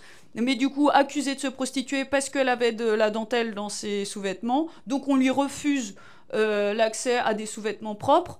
Donc, elle comparait euh, dans, dans un état de détresse totale avec. voilà, enfin, comment. Enfin avec ce, sentiment d'humiliation devant des juges, la saleté et tout ça. Donc ça joue enfin, euh, sur, sa, sur sa défense certainement. Euh. Donc voilà, moi je, voulais raconter cette histoire parce que ça m'avait beaucoup marqué. Et, moi je, vois un, instant comme ça de, de, vie et en fait je sais pas après euh, ces gens-là qu'est-ce qu'ils deviennent. Et, et, et donc peut-être ils auront jamais conscience que leur histoire elle sera, elle sera racontée, peut-être ils le, le sauront pas, mais en tout cas je pense c'est important que les juges ils savent que que, que, ça a été vu et que. Il, y a, il, y a, Twisted qui te demande pensez-vous qu'une présence du public plus importante, euh, une couverture médiatique plus importante, aurait du poids dans ce genre de procès et éventuellement euh, aurait du poids pour changer les, les méthodes. Puisque là, tu viens de dire, cette dame qui viendra, euh, qui vient narrer ce mm. qui lui arrive et ce qui, comment, euh, comment les flics réagissent, etc. Euh, tu, tu, expliquais que c'était en plein été et qu'il n'y avait personne dans la salle. Mm. Est-ce que tu penses que s'il y avait constamment des gens dans le public, euh, puisque c'est au nom des, du peuple français hein, que la, la, justice est rendue, mais le peuple français ne va pas mm. dans les tribunaux, donc il ne sait pas comment la justice est rendue, sauf quand il est lui-même. voilà. Est-ce que tu penses que ça, ça modifierait les choses ou pas? S'il y avait plus de monde dans les, je sais pas, dans les prétoires Peut-être, enfin, j'ai envie de dire oui, mais, euh, en fait, j'en sais rien. Ce qui est sûr, c'est que, en fait, à part pour les procès politiques euh, de militants où là, il y a du soutien, mais du coup aussi, on voit la différence. Et là, ça peut aussi peut-être jouer contre eux. Enfin, c'est ce que tu disais tout, à l'heure. C'est-à-dire qu'il y a cette remarque des juges en disant bon, bah, en fait, si la salle, elle est pleine, c'est que vous êtes militant, c'est que vous êtes dans un réseau militant, et donc, euh, finalement, oui, vous devez être un black bloc, quoi. Euh, donc si les salles étaient toujours remplies, euh, il n'y aurait peut-être pas cette distinction, je sais pas, on pourrait imaginer que... Mais oui, je pense en tout cas que, euh, que la décision, elle sera toujours différente quand il n'y a aucun public. J'ai l'espoir de me dire qu'ils n'oseraient pas dire certaines choses, mais ouais, j'ai plus, plus trop d'espoir, j'avoue. Mais euh, j'invite euh, ceux qui nous écoutent et qui, qui euh, réagissent dans le dans le chat à, à se rendre. C'est un, d'une certaine manière, c'est un spectacle qui est gratuit. qui est un spectacle terrible, la comédie humaine, on va dire. J'invite tout le monde à aller dès lors qu'on est majeur, ou alors groupe scolaire, mm. mais on, on, peut rentrer dans une salle tant qu'il y a de la place, n'importe qui peut rentrer mm, mm. Euh, pour assister à des audiences. Alors il y a les assises, ça c'est magnifique. Euh, puis il y a les correctionnels, c'est moins bon. Et puis il y a les comparaisons immédiates, c'est dégueulasse. Quoi. Enfin, euh, bon, les assises, ça peut être dégueulasse aussi. Non, bien hein. sûr, bien sûr. Non, mais ce que je veux dire, c'est qu'en termes de, de il y a, normalement un peu plus de, charge et de décharge. Voilà, il y a, il y a, il y a une instruction qui, est menée. Enfin bon. non, bien sûr, bien sûr, bien sûr, bien sûr. mais en tout cas, voilà, quelle que soit la, la juridiction, on peut s'y rendre. Ouais, ouais, je, je pense. Euh, ouais, et puis plus, plus, euh, plus on y va tard dans la soirée aussi, plus il y a moins il y a de monde. Et euh, du coup, peut-être. C'est intéressant que. En tout cas, qu'il y ait pas. en fait, que, les juges soient pas laissés dans ce sentiment d'impunité ou, voilà, dans le, dans le calme de, de, leur salle d'audience, bien au chaud. en fait, ils peuvent faire régner la terreur dans, le, dans le silence le plus total, quoi. Donc. Donc qu'ils sachent qu'effectivement les gens sont, voilà, euh, peuvent aller voir ce qu'ils font et euh, ont un droit de regard aussi. Enfin, effectivement, ce que tu disais, les décisions, elles sont rendues euh, au, nom du peuple français. Quoi. Donc, euh, euh, il y a Nanar qui demande même si on n'a pas de papier d'identité. Euh, non, non, il y a, y a pas, on ne décline pas son identité. Oui, en principe, oui, oui. Et, alors, ça arrive, les fois où on nous demande les cartes d'identité, c'est souvent, j'ai vu sur les procès médiatiques et, politiques, mais en fait, je pense que c'est plus du fichage, hein, clairement. à chaque fois, moi, qu'on m'a demandé ma carte d'identité et qu'on l'a exigée, c'est-à-dire qu'on me disait, bah, en fait, si vous ne me la donnez pas et qu'on la prenait en photo. D'ailleurs, il y avait des flics qui la prenaient en photo. C'était à Niort, euh, notamment suite à Sainte-Soline. Donc ça permettait.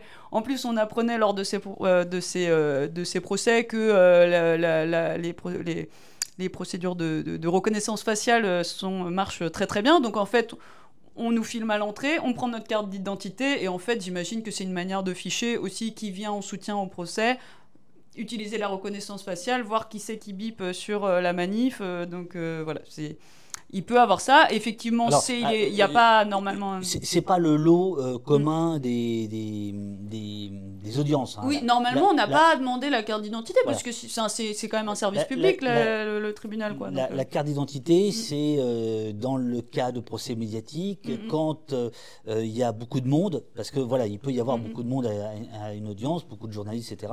Donc, les proches et les journalistes sont prioritaires et ensuite, n'importe qui peut rentrer. Alors, attention, les amis.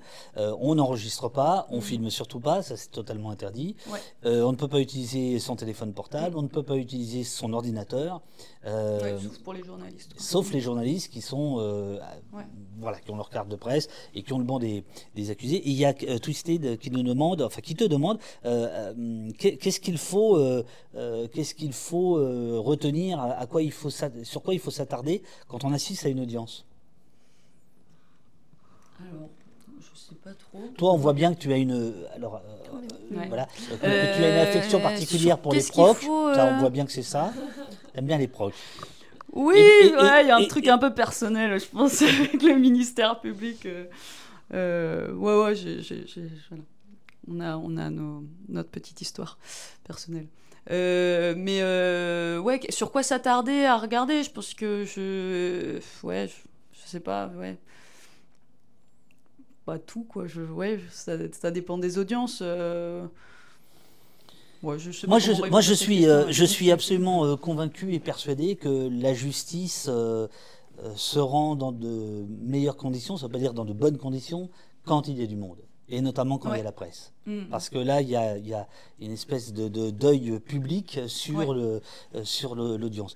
Quand c'est entre soi, euh, c'est-à-dire quand il n'y a personne, il n'y a que les magistrats, le prévenu et l'avocat, euh, alors là, ça y va, quoi.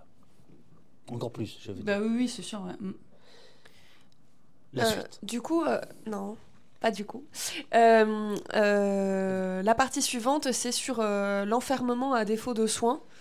Euh, donc, euh, vous expliquez que 80% euh, des détenus souffrent d'au moins, donc des détenus en, général dans les prisons françaises, souffrent d'au moins un trouble psychiatrique et 20% d'entre eux souffrent de troubles psychotiques. Euh, la loi euh, impose en fait euh, l'expertise d'un psychiatre pour les juger, mais le problème, encore une fois, c'est le manque de moyens, le manque d'experts et les délais très longs qui incitent en fait à les placer en détention. que ce soit de manière préventive et, donc en attendant un procès s'il y a un renvoi et même en fait vous expliquez même quand il y a l'irresponsabilité pénale qui est affirmée. Ben oui, c'est un espèce de non-sens. Euh, alors, euh, donc on, considère qu'une personne qui a des troubles euh, psychiatriques ou où il y a des doutes effectivement sur son état psychique, du coup nécessite une expertise psychiatrique. Ça s'entend.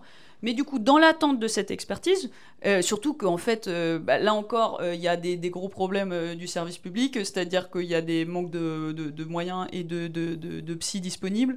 Donc en fait, il y a un psy, un psychiatre expert à Nantes, par exemple, qui est, complètement surmené. Et donc, il n'y a qu'à des délais qui n'arrivent même pas à tenir le délai maximum de détention provisoire, souvent. Donc, donc, général, donc on, Et le problème, c'est qu'on va mettre en prison euh, bah, la, plupart des gens en attendant de pouvoir les juger. Donc on considère qu'on ne peut pas les juger, mais on considère par contre qu'ils sont aptes à, aller en, prison pour... Euh, donc on va renvoyer... Euh, généralement c'est des délais assez courts, mais enfin on parle quand même de, prison, donc c'est pas court, même deux semaines de prison, c'est pas, pas anodin. d'autant, d'autant plus des gens qui ont, qui ont des troubles psy. Euh, et, là, je me, je me, souviens, là, il y a une ou deux semaines, euh, ça m'avait choqué. Alors même qu'il n'y avait pas de... C'est-à-dire qu'il y avait des garanties de représentation, mais pas comme les juges l'entendent. J'ai rarement vu ou une invitée euh, parler d'autre chose que de, de ce pourquoi il est venu. C'est-à-dire que tu parles plus d'affaires qui ne sont pas dans le livre que d'affaires qui sont dans le livre. Là, c'est génial. Non, mais parce qu'il y a plein de... Enfin, comme je continue à y aller, en fait, ça c'est vraiment minime, mais c'était les, les, premiers mois de recherche. Donc euh, tous les jours, il se passe euh, des... Enfin, oui, toutes les semaines, j'ai des nouvelles, euh, nouvelles affaires qui illustrent le propos. Et en fait, à chaque fois, moi, ça m'indigne encore plus. Quoi. Ça, ça s'accumule, le nombre d'affaires. Mais Ouais, je sais pas si tu veux que je continue sur Non, le- non, vas-y, ah, cette, vas-y. cette personne-là, parce qu'en fait, les, des travailleurs sociaux m'ont contacté en me disant mais, euh, mais on le connaît, euh, on le connaît bien, c'est machin, euh, il est dans l'assaut depuis 4 ans, donc c'est quelqu'un qui qui est- qui est, euh, sans papier, qui, est à la, qui, est, qui est sans domicile fixe, mais qui euh, dort dans un centre d'hébergement depuis 4 ans. Et puis, donc il avait des, des troubles psychotiques, effectivement, il disait qu'il dormait chez, chez Jean-Marie Le Pen, donc on, on comprend bien qu'il y avait quelques dissonances, enfin quelques petites incohérences dans, dans ses propos. Mais par contre, euh, euh, effectivement, le, le gars est hyper fiable, hyper carré dans ses heures. Il, il commence même à, à- à parler pendant super longtemps au juge en disant Alors, euh, oui, parce que du coup, euh, dans le centre, eh ben, on se lève à, à 7h, à 8h, on mange, à 9h, on part, et puis après, on revient pour 18h. Enfin, donc il n'y avait aucun risque. Le gars, ça fait 4 ans qu'il va aux mêmes heures. Enfin, donc il n'y a aucun problème de représentation, si on peut dire, parce que euh, les travailleurs, si on était même allé demander à l'assaut, les travailleurs sociaux auraient dit au juge, mais euh, oui, oui, mais ce gars-là, euh, oui, bon, il, a, il, a quelques troubles, mais par contre, c'est sûr qu'il se représente au procès la prochaine fois, qu'il peut attendre son... Il n'y avait pas besoin de le placer en détention provisoire pour qu'il soit présent à la prochaine audience et pour qu'il aille à l'expertise psychiatrique. Parce que peu importe ses troubles, il, par contre, il était ultra carré. Euh, t'es- t'es plus sûr que moi pour de, de respecter les rendez-vous, quoi. Donc, euh, Ce ce qui, ce qui et on l'a mis en détention Ce qui m'a provisoire. frappé dans, dans ce chapitre, c'est en fait la, la première histoire, qui est une histoire euh, euh, extrêmement simple, hein, d'un- d'un d'un gars qui, qui ne veut pas répondre, qui dit vous me cassez les couilles, vous me cassez les couilles, qui, qui, bon, qui attend son expertise psychiatrique et euh, quand le, le- le- le tribunal lui dit bah il faudrait euh, il faut on, on fera l'audience plus tard il dit bah c'est ça enfin bon voilà To- totalement Oui. désinvolte totalement étranger Oui, il avait carrément intégré le truc. Enfin, en fait, ça lui semblait évident. Et moi, j'avais eu beaucoup de, de sympathie pour ce gars-là parce que il avait compris comment ça marchait le système. En fait, hein. il avait beau avoir des troubles euh, psychiatriques, comme on lui disait, il avait très bien compris que de toute façon, ça allait se finir en prison, hein, qu'il soit jugé ou pas. Donc, euh, et pendant que le proc parlait, il était là. Oui, oui, c'est ça. Bon, c'est bon. Maintenant, c'est bon. On y va. Maintenant, enfin, on va en tôle, quoi. Et, et le, le gars avait compris en fait la, la- voilà, la, la violence à mais, il... mais ce qui m'a étonné, alors je ne sais pas si c'est inconscient, si c'est un choix ou si c'est moi qui ai l'esprit euh, euh, bizarrement tourné, euh, le chapitre s'ouvre euh, sur des pages très blanches. Il n'y a pas d'aplat noir comme tu fais souvent, comme ici par Mhm. exemple, comme si on était, alors évidemment on est dans une salle d'audience, mais comme si on était déjà en psychiatrie en fait. Ah comme, oui. si, comme si on était dans un hôpital euh, Mm. psychiatrique avec des murs blancs, rien, euh, rien accroché, etc. C'est voulu ou c'est... Genre, j'ai envie de te dire oui, mais en fait pas du tout. Non, c'est, c'est- j'avais peut-être plus d'encre tout simplement, ou pas le temps aussi. C'est un acte manqué. Enfin, parfois j'ai pas le temps de, de- Pendant un moment, je, je, je m'am- je m'amusais, enfin, à, à faire des remplissages, ouais, des aplats, euh, des aplats noirs, et puis en fait. euh, quand tu essaies de, de noter. euh, Enfin, moi, ma priorité, c'est quand même de. Plus que l'esthétique du dessin, qui est finalement assez. euh, quand même. du dessin très très rapide. Mais ce qui m'intéresse le plus, c'est de retranscrire euh, précisément les choses. Donc, euh, je mets le maximum de mon attention et de mon temps à retranscrire les. Donc, euh, non, malheureusement, j'aurais bien aimé te dire que oui, oui, c'était pensé et tout ça, mais euh, non, pas du tout. Euh, oui, donc euh, on, a, on a beaucoup parlé depuis le début de l'émission euh, des violences policières. Et euh, le chapitre suivant euh, est Ce qui est rare ici. Ce qui est rare, oui, euh, est, est consacré aux violences policières, donc qui s'appelle l'impunité des violences policières, et euh, vous donnez euh, moultes exemples. Euh, alors, si je me trompe pas, ce sont des, des exemples de cas où l'accusé euh, et la victime, enfin, comment dire, euh, c'est-à-dire, ce ne sont pas des, des jugements pour violences policières, ce Oui. sont des personnes accusées de, par exemple, mais pas que, violence contre la police, Ouais. et dont vous retransmettez euh, les, le témoignage de victimes. C'est important de, de préciser. Oui, c'est ça. Il n'y a aucun, euh, y a aucun euh, procès là qui est retranscrit dans le chapitre impunité des violences policières. Bah, justement, tout est dit dans le titre. Il n'y a aucun de ces procès là où euh, c'est les policiers qui sont dans le box des prévenus. Quoi. C'est, j'ai mis dans ce chapitre là, tout, enfin. Pas tous, parce qu'en plus, il y en a, enfin, en plus des témoignages de violences policières, il y en a dans, dans- dans tous les autres euh, chapitres, en fait. Mais où là, spécifiquement, il y a, des témoignages euh, un petit peu plus précis, peut-être, de, de, de violence qui a été commise par la, police. Et c'est souvent, oui, dans des affaires où, en fait, on, du coup, la police se retourne contre, euh, contre les victimes enfin, euh, et les poursuit pour rébellion, outrage et, et violence. Et en fait, au cours de l'audience, on se rend compte que le contexte n'est pas très clair, quoi. Qu'en fait, s'il a insulté le type après, c'était parce qu'en fait, il lui écrasait le thorax ou que, enfin, et donc, ouais, il y a des histoires euh, assez, euh, assez, dingues. Et du coup, on condamne. Et c'est une manière aussi de protéger la, police parce après du coup, on dit bah oui, mais en fait, voilà, cette personne-là est un délinquant. Et du coup, euh, le, par contre, la, police, elle, a, fait son travail. Il y a un argument qui est avancé, page 205, que je n'avais jamais vu. Ce sont, c'est l'avocat de la personne qui dit avoir été tabassé par les flics qui raconte les policiers n'ont pas été auditionnés parce qu'ils étaient fatigués. Et là, fatigués en majuscule, en gras, en grand, euh, argument complètement dingue. Ah oui, oui, non, mais tout est. C'est dingue. Oui, oui, alors on n'auditionne pas des gens parce que, ah oui, mais là, il était en congé, euh, oui, mais là, il était fatigué. Donc, euh, oui, oui, souvent, il n'y a, y a, y a, y a, rien. Y a, les, les dossiers, ils sont, sont vides, quoi. Et d'ailleurs, très souvent, les policiers euh, qui euh, accusent euh, les, les accusés de les avoir agressés ou quoi, ne, sont pas là. Et ça, c'est pas que dans ce chapitre, vous précisez, le, policier en question est absent du procès. Oui, oui, bah, en plus, parfois, ils, ils, viennent même pas témoigner, en plus, donc ils vont demander des, des, dommages et intérêts complètement démesurés, mais ils viennent même, enfin, je sais pas, ils viennent même pas témoigner à la barre. Euh, enfin, après, il y en a qui viennent, hein, mais, mais voilà, ils sont représentés par, euh, par les avocats souvent habituels de la police. Quoi. Alors, euh, vous, vous, vous, expliquez en, dans, dans, ce chapitre, et j'ai trouvé ça, comment dire, intrigant, parce que vous expliquez que ce qui se passe très souvent dans ce genre d'affaires, c'est des, des, classements... alors, pas dans les affaires que vous décrivez, mais dans, dans le cas euh, de, dépôt de plainte pour violence policière, des classements sans suite récurrents, de la correctionnalisation, donc c'est-à-dire euh, le, fait de ne pas juger euh, dans un tribunal plus, plus important, plus, de, de, plus grande ampleur, c'est ça? La correctionnalisation? Euh, est-ce que tu peux répéter ta question parce que j'étais en train de euh, moitié de lire les. en, fait, en fait, vous expliquez qu'il y a euh, une, une, une, similitude. Adressez-vous à la cour, s'il vous plaît. Vous expliquez qu'il y a une similitude entre le traitement des VSS, des violences sexuelles et sexuelles, et des violences policières, qui est donc pour euh, les, les, victimes, un classement sans suite, une mhm. correctionnalisation, une culpabilisation des victimes, un transfert de responsabilité. Oui, oui. Voilà. Oui, il y, y, a cette espèce de, de, de, de, de, de plein de similitudes au niveau du, du traitement judiciaire, enfin, euh, et même du traitement policier en amont, effectivement. Euh, donc, euh, un, un, taux de, de, classement sans suite, enfin, de refus de dépôt de plainte, évidemment, quand, on, quand il s'agit de violences policières ou quand il s'agit de, de, violences sexistes et sexuelles aussi.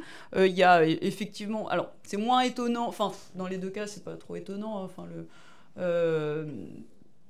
mais euh, voilà, il y a, euh, des propos euh, très déplacés tenus par la police lors des dépôts de plainte. Il y a un taux de classement sans suite qui est extrêmement élevé dans les deux cas.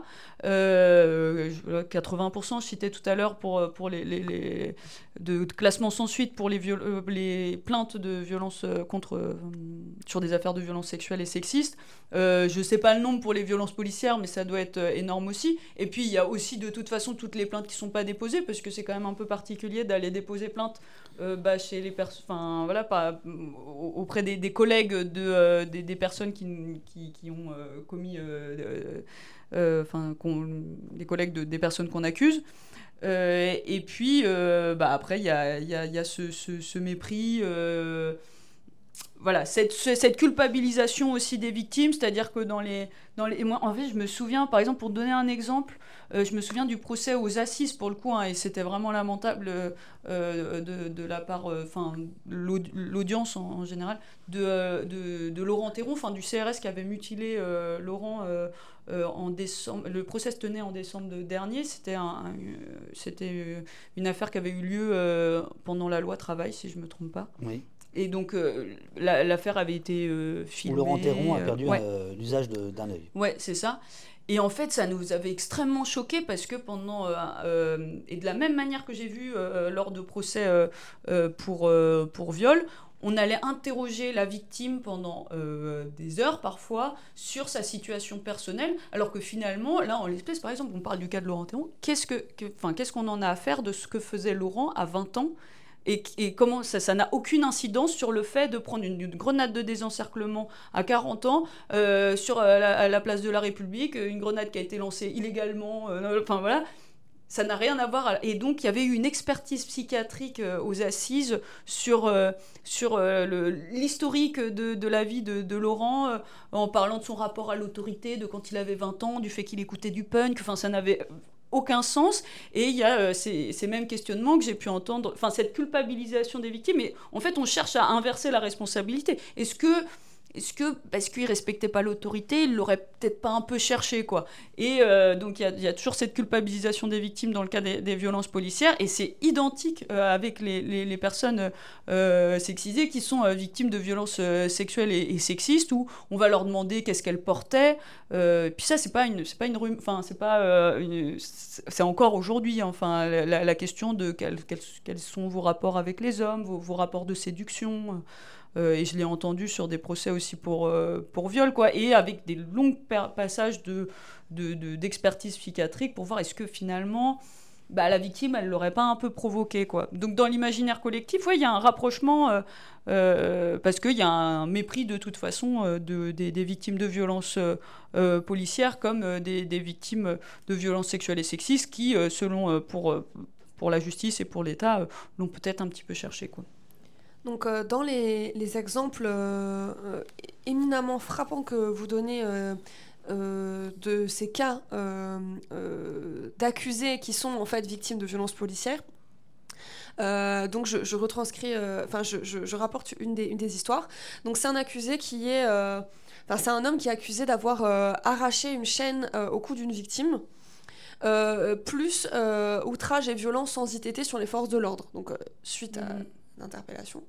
Euh, donc là, je, cite la victime, c'est euh, des propos assez, durs euh, quand même à entendre, je trouve. Donc il dit, les policiers m'ont frappé, mis à poil en garde à vue. Enfin, les propos choquants, en fait, c'est le juge qui raconte ce qui, qui s'est passé.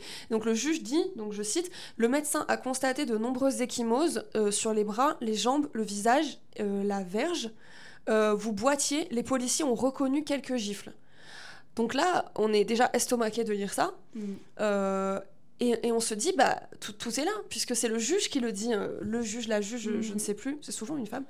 Euh, on, se dit, mais là, c'est incroyable. En plus, la police a reconnu. C'est le juge qui le dit. Et l'avocate de la police répond, je cite, les policiers ont fait preuve, c'est dur, hein, ont fait preuve de bienveillance.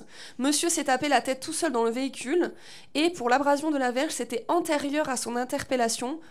Et plus loin, au-delà d'être des policiers, ce sont des pères de famille.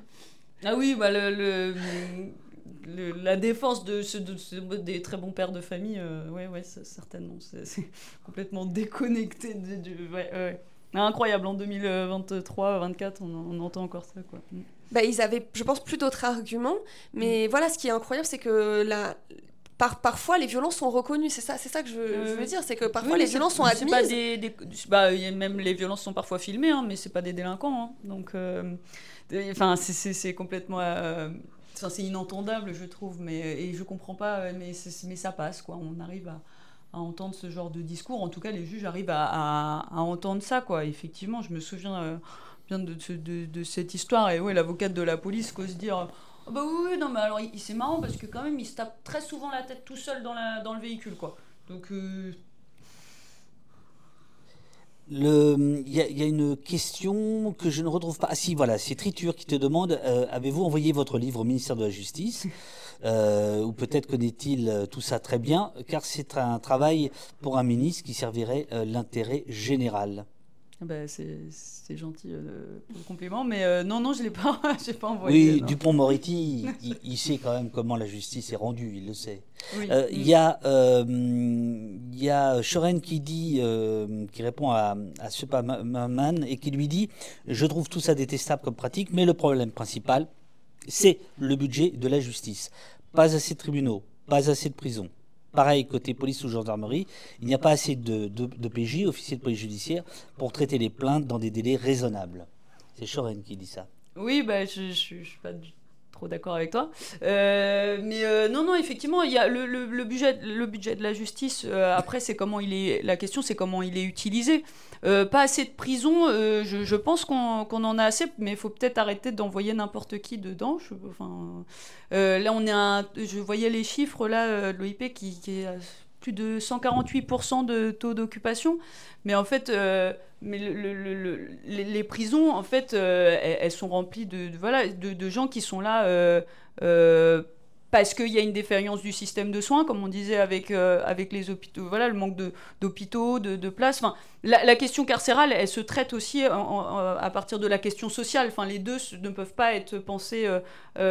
et la précarité aussi, c'est la, la précarité qui... Enfin, en, prison, en fait, il y a énormément de gens qui sont là, euh, qui sont là parce que parce que c'est des, problématiques d'atteinte au bien euh, qui sont sanctionnées, euh, voilà par, cette justice de classe, comme on le disait. Il y, a, y a Fromm qui dit, euh, alors attends, parce que là il y a d'autres questions, euh, ce que j'entends c'est que la justice est rendue par des incapables, et ensuite euh, il y a Tintamar 06 qui répond à Choren en disant le manque de moyens ne justifie pas la médiocrité. Donc il y a cette idée qui se dégage du, du, chat à, travers ton, ton, témoignage, ton travail de dessinatrice, qu'il y aurait une forme de médiocrité de la part des, des, des magistrats, d'incapacité.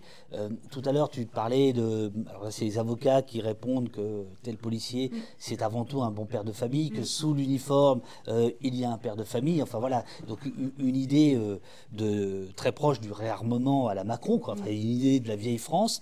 Euh, est-ce que c'est ça le problème? Est-ce que c'est la culture de la magistrature? Est-ce que c'est son incapacité? Est-ce que c'est sa médiocrité? Est-ce que c'est le fait de passer directement des études à la justice sans passer par le, quotidien euh, des, des, mortels et de ne pas connaître très bien la, vie ou d'en avoir une vision faussée, puisqu'elle n'est que délinquance et criminelle? Mm. Comment tu ressens les choses, toi? J'ai envie de croire que c'est pas euh, forcément des, gens euh, incompétents, mais je pense qu'il y a un processus d'identification qui se joue nécessairement et n'importe qui qui prend des décisions, voilà, on, on, va aussi prendre des décisions et et qui vont être d'autant plus incohérentes quand on, est, quand on doit prendre des décisions dans l'urgence, euh, dans un manque de temps. Euh, voilà, euh, c'est quand même. Je dis pas que le, métier de magistrat est facile. Hein, il passe parfois 10 heures sans pause, voilà. mais donc ça va amener à prendre des décisions dans l'urgence qui sont euh, les, stéréotypes vont prendre énormément de place. C'est-à-dire que du coup, on va plus, quand on n'a pas le temps de réfléchir et de, juger bien, on va se reposer sur des stéréotypes. Nos stéréotypes se forment sur des représentations sociales qui sont empreintes de notre imaginaire collectif, euh, raciste, sexiste. Oh, pardon. Et euh, donc, donc là, effectivement, on arrive à, à des décisions qui sont inégalitaires et et je me perds un petit peu dans. Non, non, non, c'est parfait. Je faisais signe à, Pauline pour lui dire qu'elle allait reprendre la parole. Mais ah oui, oui, mais. Et, et, donc, il y a, y, a, ça. Donc, enfin, il y aurait plein de choses à repenser, mais effectivement, il y a des biais parce que la magistrature est une classe, euh, voilà, euh, supérieure, je ne sais pas si ça se dit, enfin, en tout cas, de, de gens. Euh, c'est une, classe qui est quand même blanche, enfin, principalement. En tout cas, j'ai jamais vu de personnes racisées euh, enfin il doit en avoir, mais euh, et qui est euh, voilà issu d'un certain milieu. C'est pas n'importe qui, même qui peut se permettre de faire des études de droit, encore moins l'école de la magistrature. Il y a aussi certains, il y, a des enquêtes de moralité pour rentrer, pour, pour, exercer la profession de magistrat. Et puis, bah, c'est un petit milieu. Et puis, il y a peu aussi, il y a, la question des, recours euh, et des instances euh, indépendantes aussi, de contrôle. On manque en fait de, tout ça pour avoir. Parce que quand on parle, ok, il y a des décisions collégiales dans certains cas, mais si c'est des décisions collégiales qui sont entre des gens qui se connaissent, qui ont fait leurs études ensemble, qui ont euh, les mêmes représentations, bah, est-ce que c'est vraiment collégial? Est-ce que ça permet d'aborder des points de vue? Et en plus, euh, on le voit de toute façon euh, en, comparution immédiate, quand les, magistrats partent en délibéré, je note les heures maintenant, parce que parfois ça dure trois minutes. Donc on voit bien que la décision, elle a été prise avant. Enfin, en tout cas, ils arrivent en salle de délibéré, ils disent bon, on fait quoi? Bon, bah, les trois mois ferme. Enfin, donc, euh, donc, la décision collégiale, je pense, il n'y a pas toujours un grand débat parce qu'il n'y a aussi pas le temps. Enfin, donc, il y a plein de facteurs qui rentrent en jeu. Je pourrais pas dire que, que c'est tous des pourris, mais euh, voilà, ils sont ancrés dans un système euh, où. et je pense qu'il y a une réaliser à quel point cette justice elle est injuste et elle est inégalitaire, ça doit être quand même assez difficile à accepter, je pense, parce que pour des gens qui ont envoyé des gens en prison pendant 30 ans, j'imagine que ça doit pas leur faire plaisir cette prise de conscience et qu'ils préfèrent rester enfin, à la dissonance cognitive comme ça, de se rendre compte qu'en fait, euh, on a commencé ce métier en se disant qu'on allait rendre justice et qu'en fait, euh, on se rend compte qu'on on, on, reproduit juste des discriminations, qu'on on, maintient euh, des gens dans la précarité, on, les, maintient dans un système de, de violence entre l'institution policière, judiciaire, carcérale et que c'est un espèce de continuum de violence comme ça ça doit être extrêmement difficile, je pense, pour certains magistrats. Après, à eux de prendre aussi, voilà, de faire évoluer les choses. Il y, a un dernier chapitre euh, qu'on va, qu'on va aborder avec, euh, avec Pauline, qui est, qui est celui des, violences sexuelles et sexistes, euh, que tu sous-titres Une indulgence complice, point d'interrogation, où là, justement, ce que tu dis sur la justice de classe, sur le biais social, il est, il est peut-être moins prégnant, en tout cas moins évident que dans les autres affaires. Euh, c'est un angle mort, tu as donné les chiffres tout à l'heure. Euh, je crois que tu donnes aussi un autre chiffre sur... 0,6% euh, des viols ou tentatives de viol aboutissent à des condamnations. INSEE 2020. 0,6%. Mm. L'INSEE 2020. pourquoi, d'après toi, est-ce que c'est les mêmes raisons qui font que la justice ne s'applique pas, ne rend pas justice dans les, les, VSS, euh, pour les mêmes raisons qu'ailleurs, ou c'est d'autres raisons? Bah, Là encore, euh, comme, comme on s'est dit euh, sur, sur la question des violences policières, il y a la, dans, dans, dans, le, dans, les affaires de violences sexuelles et sexistes, il y a la question de la bonne victime ou de la mauvaise victime. Quoi. Et il y a certaines victimes qui, voilà, qui méritent d'être entendues, et puis y, y il y en a d'autres et en fait, dans ces affaires-là, on va se mettre à. C'est pas c'est pas le prévenu, dont, enfin qu'on va surtout analyser la situation euh, sociale et personnelle, mais ça va plus être la victime. Et, euh, et effectivement. Et alors après, ce qu'on voit, euh, ce qu'on voit au tribunal, il faut bien prendre conscience qu'il y a eu énormément donc de d'étapes avant et donc 80% des affaires qui ont été classées quand même. Et euh, donc ce peu d'affaires qui arrivent au tribunal, c'est déjà une immense victoire pour euh, pour les victimes. mais bon, victoire parfois extrêmement décevante hein, parce qu'il y a des propos qui sont extrêmement sexistes, parfois des questionnements sur les comportements des victimes. Sur, voilà, cette espèce de recherche un petit peu de est-ce qu'il y a responsabilité ou non des violences qu'elles ont elles-mêmes subies. Euh, mais donc oui, parfois, euh, oui, c'est vrai qu'on quand on voit les, les, affaires, notamment de violences conjugales, parce qu'il y en a quelques-unes quand même qui passent au, tribunal, le ministère public euh, a l'air très fier de, de dire qu'il prend en charge les... Et puis en fait, quand on écoute un peu le discours des victimes, souvent c'est la cinquième fois qu'elles portent plainte, qu'elles n'ont pas été entendues, et que finalement il a fallu arriver à un certain niveau de, de violence pour qu'on arrive enfin au tribunal. Donc donc effectivement, je pense qu'ils essaient quand même de se donner bonne conscience, mais euh, en, passant quelques affaires de... il y en a quand même beaucoup hein, qui passent au tribunal, mais euh, c'est euh, une partie minime, en fait, des affaires de violences sexistes et sexuelles qui passent au tribunal. Je ne sais pas si j'ai répondu à ta question. Très bien, très bien. Je, je, m'étais levé parce que visiblement, il y a un petit écho sur mon micro. Donc là, j'ai changé de dispositif. Vous me direz dans le chat si l'écho est, est, parti ou non. Pauline, je sens que tu fatigues là, non? Ah non, pas du tout. Surtout pas sur ce sujet en plus. Euh, donc, euh, vous expliquez euh, dans, dans l'introduction de ce chapitre que très peu de prévenus. Enfin, je, rebondis sur ce que vous venez de dire sur le fait que, voilà, arriver au procès, c'est déjà énorme. Mm. Mais en fait, pour ce qui se passe derrière, donc, très peu de prévenus sont placés en détention ou écopent de prison ferme, notamment s'ils sont issus de classes populaires, mais on va le voir même. même si, même si c'est pas le cas.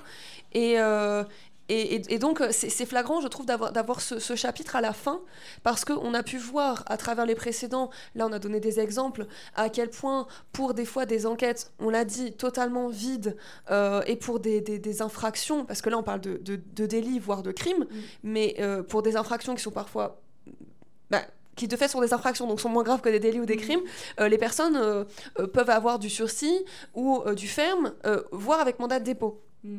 Et là, euh, comme vous dites, euh, voilà, euh, très peu, ça, n'arrive quasiment jamais, quoi. Oui, après, je dis pas que la prison c'est la solution, au contraire, parce qu'on voit qu'en fait, bah, même, même concernant les violences sexistes et sexuelles, en fait, bah, d'envoyer les gens en prison, bon, en fait, ils, subissent d'autres violences. Enfin, il y a, y a, pas ça fait pas réfléchir au, sens de la peine. Hein. La prison, ça fait juste, ça torture les gens. Donc, donc effectivement, là, il va, vraiment, euh, je pense qu'il est absolument nécessaire de, questionner le, système carcéral. Quoi. et en fait, euh, c'est la, la conclusion auquel on arrive souvent au, tribunal. C'est-à-dire que, bon, bah, on n'a pas d'autre possibilité, on n'a pas d'autre choix, en fait, que de vous envoyer en prison. Donc, vous envoyer en prison, c'est une manière de dire, bon, bah, on fait quelque chose, mais en fait, on sait très bien que ça sert à rien, quoi.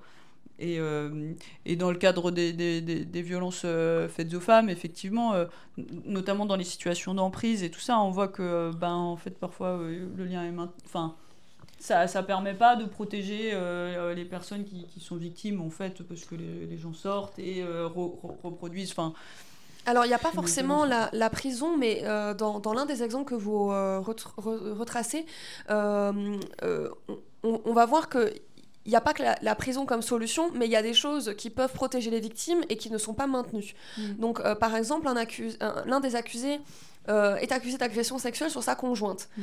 Et il, euh, il, se rend du coup en, salle d'audience pour demander la, levée de son contrôle judiciaire, je cite, pour pouvoir exercer dans une assoce qui aide les femmes victimes de violences.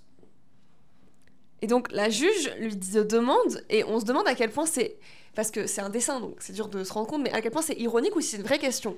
Euh, j'aimerais bien savoir d'ailleurs si c'était ironique ou si c'est une vraie question. Bah, elle était aussi choquée que, euh, que je pense n'importe qui quand il lit cette histoire. C'est-à-dire que, pardon en fait, euh, comment c'est possible qu'un type qui est accusé de, de, de, de, de violence sexuelle travaille auprès... Et, et, surtout qu'il reconnaît, et il dit un truc horrible, je sais pas si tu l'as noté, je, mais... Alors, je, ouais, je le dis. Donc elle lui demande ça ne pose pas de problème, et il dit euh, je cite, non, je fais la différence entre ma détresse affective et ma position de professionnel. Et donc, il, renvoie euh, son, ses actes à de la détresse affective. Donc, déjà, il est victime. Et en plus, c'est pas. c'est pas, une, pas une addiction professionnelle, c'est une addiction au porno. Non, ça c'est un, autre Ah non, ça c'est un autre. Ah, celui-là, il demande un renvoi. Ah non, il demande une modification de contrôle judiciaire. Ah oui, d'accord, oui, ça c'est la page d'après. Mm. Oui, oui. Pour exercer auprès de. Et donc il reconnaît les faits en fait en disant ça, en se déculpabilisant, en disant bah en fait, moi c'est ma détresse affective, mais par contre j'exerce très bien mon, mon, travail de professionnel au sein d'une asso euh, euh, d'aide aux, personnes victimes de violences euh, sexuelles et sexistes. Et donc la juge lui accorde la modification du contrôle judiciaire, quoi. Enfin, euh, là, c'est il y, y a, presque, il y a presque une, un, soutien, quoi. je sais pas. Alors, il y a, y a, une question euh, qui est posée par euh, euh Shoren. je crois que Shoren s'était présenté il y a quelque temps dans le chat. Hein. c'est un, si j'ai pas de conneries, c'est un gendarme. donc, il te dit. Alors je vais le citer, mais du coup, mais du coup, vous faites quoi avec ces gens? Vous les laissez dehors tranquillou? C'est-à-dire là, puisque tu disais, euh, la, prison détruite, mm, mm. la prison torture. Euh, les gens n'ont, voilà, il n'y a pas de, leur place n'est pas n'est pas dans la prison. Mais par exemple, dans le cadre de, de, de violences sexuelles, de déviance sexuelle, d'addiction à la pornographie, mm, qui pousse des gars à mettre des caméras partout pour filmer des collègues, etc. Enfin, c'est ce que tu ce que tu montres. Euh, est-ce que toi, tu as entendu des choses intelligentes de la part de, de travailleurs sociaux, de psychiatres, d'avocats, en disant, bah écoutez, c'est pas en prison que ça va se régler, c'est ailleurs? Bah, moi, j'ai été travailleuse sociale. Mais après, à cette question, j'ai envie de dire, il y a déjà 99,6% de gens qui sont dehors, tranquillou. Donc, euh, ça, euh, bon, euh, le, peu de gens qui, sont condamnés pour les violences sexistes et sexuelles, bah, qu'est-ce qu'on a fait? Déjà, en attendant de revoir l'ensemble du système, et puis de, bah, aussi, il y a, de, de de, mettre en place euh, notamment des, mesures de justice euh, transformatrice, de, justice euh, restaurative aussi, pour qu'il y ait une compréhension de l'infraction, du préjudice qui est causé, que, ce soit du côté des auteurs et que la parole des victimes soit écoutée. Donc ça, la, justice restaurative, c'est un, truc qui, qui, émerge un petit peu, qui, commence à être... On va en parler beaucoup la semaine prochaine ah avec Elsa... Del, voilà, euh, Marceau, euh, voilà, euh, qui écrit un livre, enfin qui a, publié un, livre Faire justice, faire justice voilà, et notamment dans les milieux militants, comment dans les milieux militants on peut régler ce genre de questions sans passer par la prison, mais sans non plus être aussi arbitraire que mm, mm. Bah, ce que tu montres là dans la justice, c'est-à-dire que comment rendre une, une justice qui serait juste, voilà. Donc ça c'est la semaine prochaine. Mais en attendant, oui, en tout cas, en attendant de fermer toutes les prisons, il y a aussi une autre peine de détention qui est peut-être un petit peu plus respectueuse de, euh, de la dignité humaine. Euh, le, il y a le bracelet électronique quand même qui est très efficace dans le sens où si on veut contraindre quelqu'un être sûr qu'il vienne pas, euh, euh, parce qu'effectivement il y a des, des, violences conjugales, euh, enfin même la plupart ça, ça peut mener jusqu'au féminicide, donc et donc et c'est pas des mecs qui vont lâcher l'affaire comme ça quoi. donc effectivement il faut absolument protéger les, les, victimes et parfois avec des contraintes, je pense en tout cas en attendant qu'on réfléchisse à comment faire, euh, faire évoluer les choses euh, et la culture aussi, parce que oui, des infractions sexuelles et sexistes, ça s'inscrit aussi dans une culture du viol, hein, de, de l'infériorité des femmes, de pourquoi on peut contrôler le corps des femmes, leur imposer des choses et leur imposer des violences. Enfin, je perds. Mais pour, pour donner une idée, le, le, bracelet électronique, je crois que ça coûte 10 euros par jour. Euh, contrairement à donc euh, je sais plus je suis pas très douée en, maths mais je sais pas ce que ça fait sur un mois mais ça fait beaucoup moins que euh, les, sommes qu'on est capable de dépenser pour je crois que pour un détenu par, par mois en prison on est entre 3000 et 5000 euros en fonction des, des prisons. Donc les, les, prix diffèrent en fonction des prisons mais mais voilà. Donc ça donne c'est des sommes qui sont colossales quoi. Enfin qu'on est capable de mettre pour des gens qu'on est en train qu'on détruit en plus en prison. C'est même pas comme s'ils avaient accès aux soins, c'est même pas comme s'ils avaient accès à un suivi euh, très rapproché, très soutenu de, euh, euh, avec des, professionnels en, psy et tout ça, qui pouvaient avoir accès à Internet pour trouver des formations, pour trouver... non, non, c'est juste... Enfin, la prison, c'est un espèce de vide, coupure avec l'extérieur. Il n'y a pas la question de réinsertion. Enfin, on n'est on n'est pas du tout là-dedans, quoi. Euh, j'avais noté euh, euh, rapidement deux autres exemples que vous donnez dans ce dernier chapitre. Donc le premier, c'est un homme qui est accusé de corruption de mineurs. donc pour le, dire, pour le comment dire, le dire sans, sans mots crus, qui a proposé de l'alcool à des mineurs contre des actes sexuels. et... Fellation et masturbation. Oui, voilà, je savais pas. Euh, je sais pas si censuré quand on dit ces mots euh, ah, sur Twitch. Euh. non. Il y a des mots censurés. Non. Je, je non, ok, je croyais. Bon. Non, non. Ben, non, mais très bien. et en fait, du coup, lui aussi, il vient demander une modification du contrôle judiciaire parce que, je cite, c'est compliqué de devoir pointer au commissariat une fois par semaine. Et ce qui est dingue, c'est que l'obligation de pointage est levée. Donc on mm. se dit sur base de quoi? Est-ce que c'est parce que il a reconnu les faits non, bah, en fait, j'ai pas plus d'informations que ce que j'ai entendu et ce que j'ai retranscrit, en fait. Donc c'est vrai que je peux malheureusement pas t'en dire euh, beaucoup plus parce que ce que j'ai retranscrit dans l'audience, c'est tout ce qu'on nous donne, en tout cas en tant que, en tant que public, comme information. Euh, voilà. Donc euh, je peux je peux pas je peux pas te dire à part que ce que, ce que, j'aime euh, beaucoup Anna c'est que tu, tu, tu, es un peu proc. Tu, tu passes ça fait plus de deux heures que tu tutoies euh, l'intervieweuse qui elle respecte et te vous voit c'est extraordinaire. J'adore j'adore non non c'est très bien. Ça va. Et... non c'est parfait c'est parfait.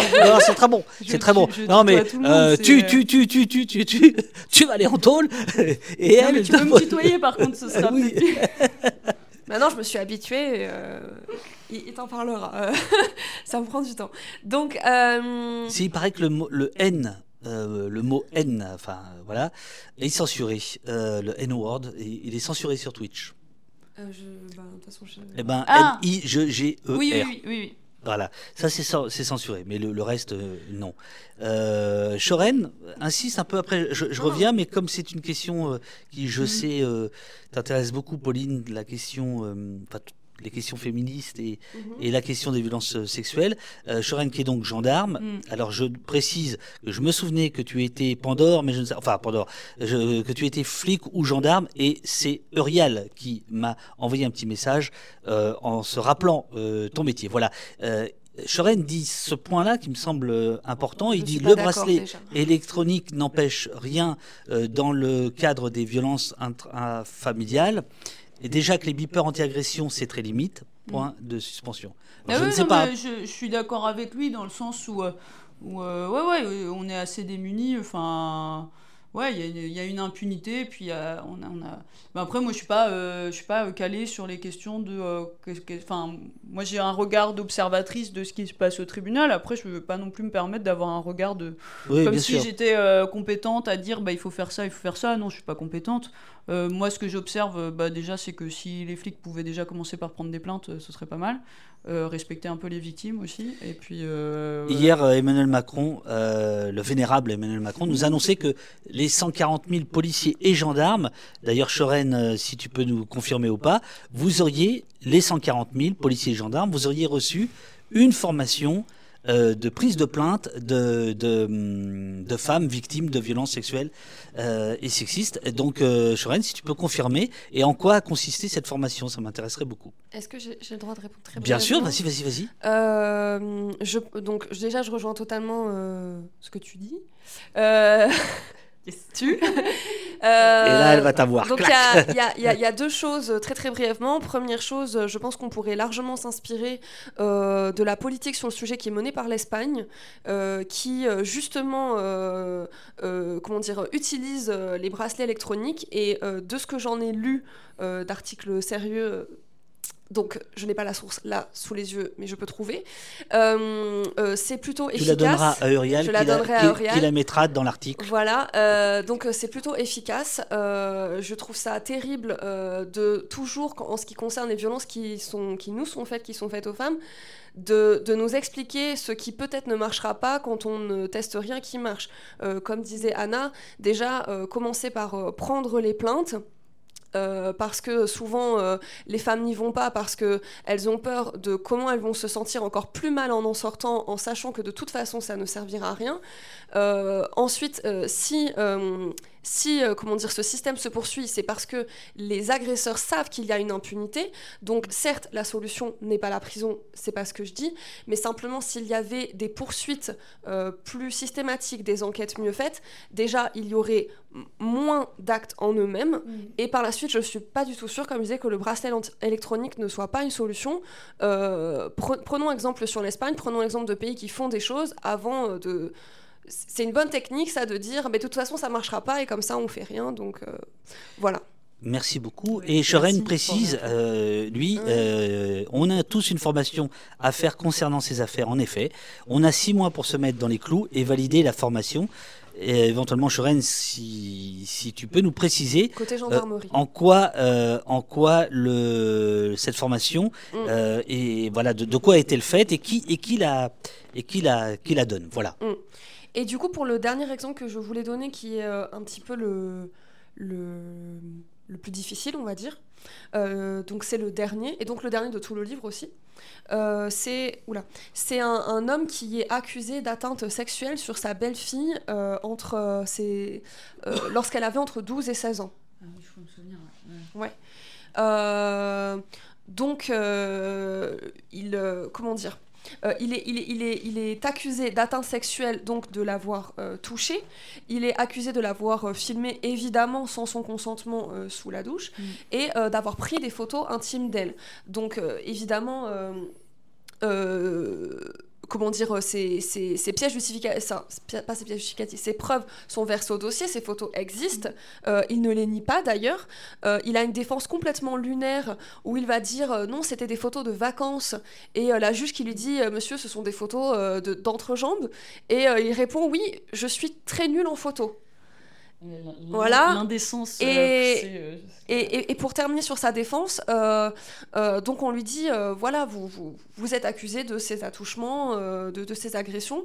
et lui reconnaît également les faits en utilisant des termes qu'il veut euphémisants, comme oui, je, je, je, cite bousculer, mm. je cite pincer les seins. parce que, je cite, elle, elle m'ennuyait pendant que je faisais la vaisselle, quelque chose comme ça. Euh, voilà. Et donc, euh, après tout ça, donc, il, euh, comment dire ce sont des demi-aveux en fait. il, a 12 mois de sursis et 2000 euros d'indemnisation pour la victime. Du coup, il ne va pas. Enfin, mm. il, a du sursis. je, lis la, phrase pour les placer en prison. Si on foutait pas le moindre dealer en tôle, on aurait sûrement une bonne moitié de la population carcérale en moins. Ouais, on est, on est d'accord, même, même bien plus que la, moitié, pas seulement les dealers, mais voilà. ouais, ouais, ce gars-là ouais, bah, la défense classique, quoi, de, pauvre mec, je suis désolé, hein, mais euh, mascu, euh, voilà, et puis qui, qui enfin, de manière très infantilisante, oui, mais c'est pas, pas moi, elle, m'a provoqué, enfin, voilà, c'est, l'inversion de le, on, revient aussi à la question de, d'inverser la, responsabilité, bah, c'est les femmes qui, provoquent, finalement, elles sont dans un, truc de séduction, enfin, j'entendais là les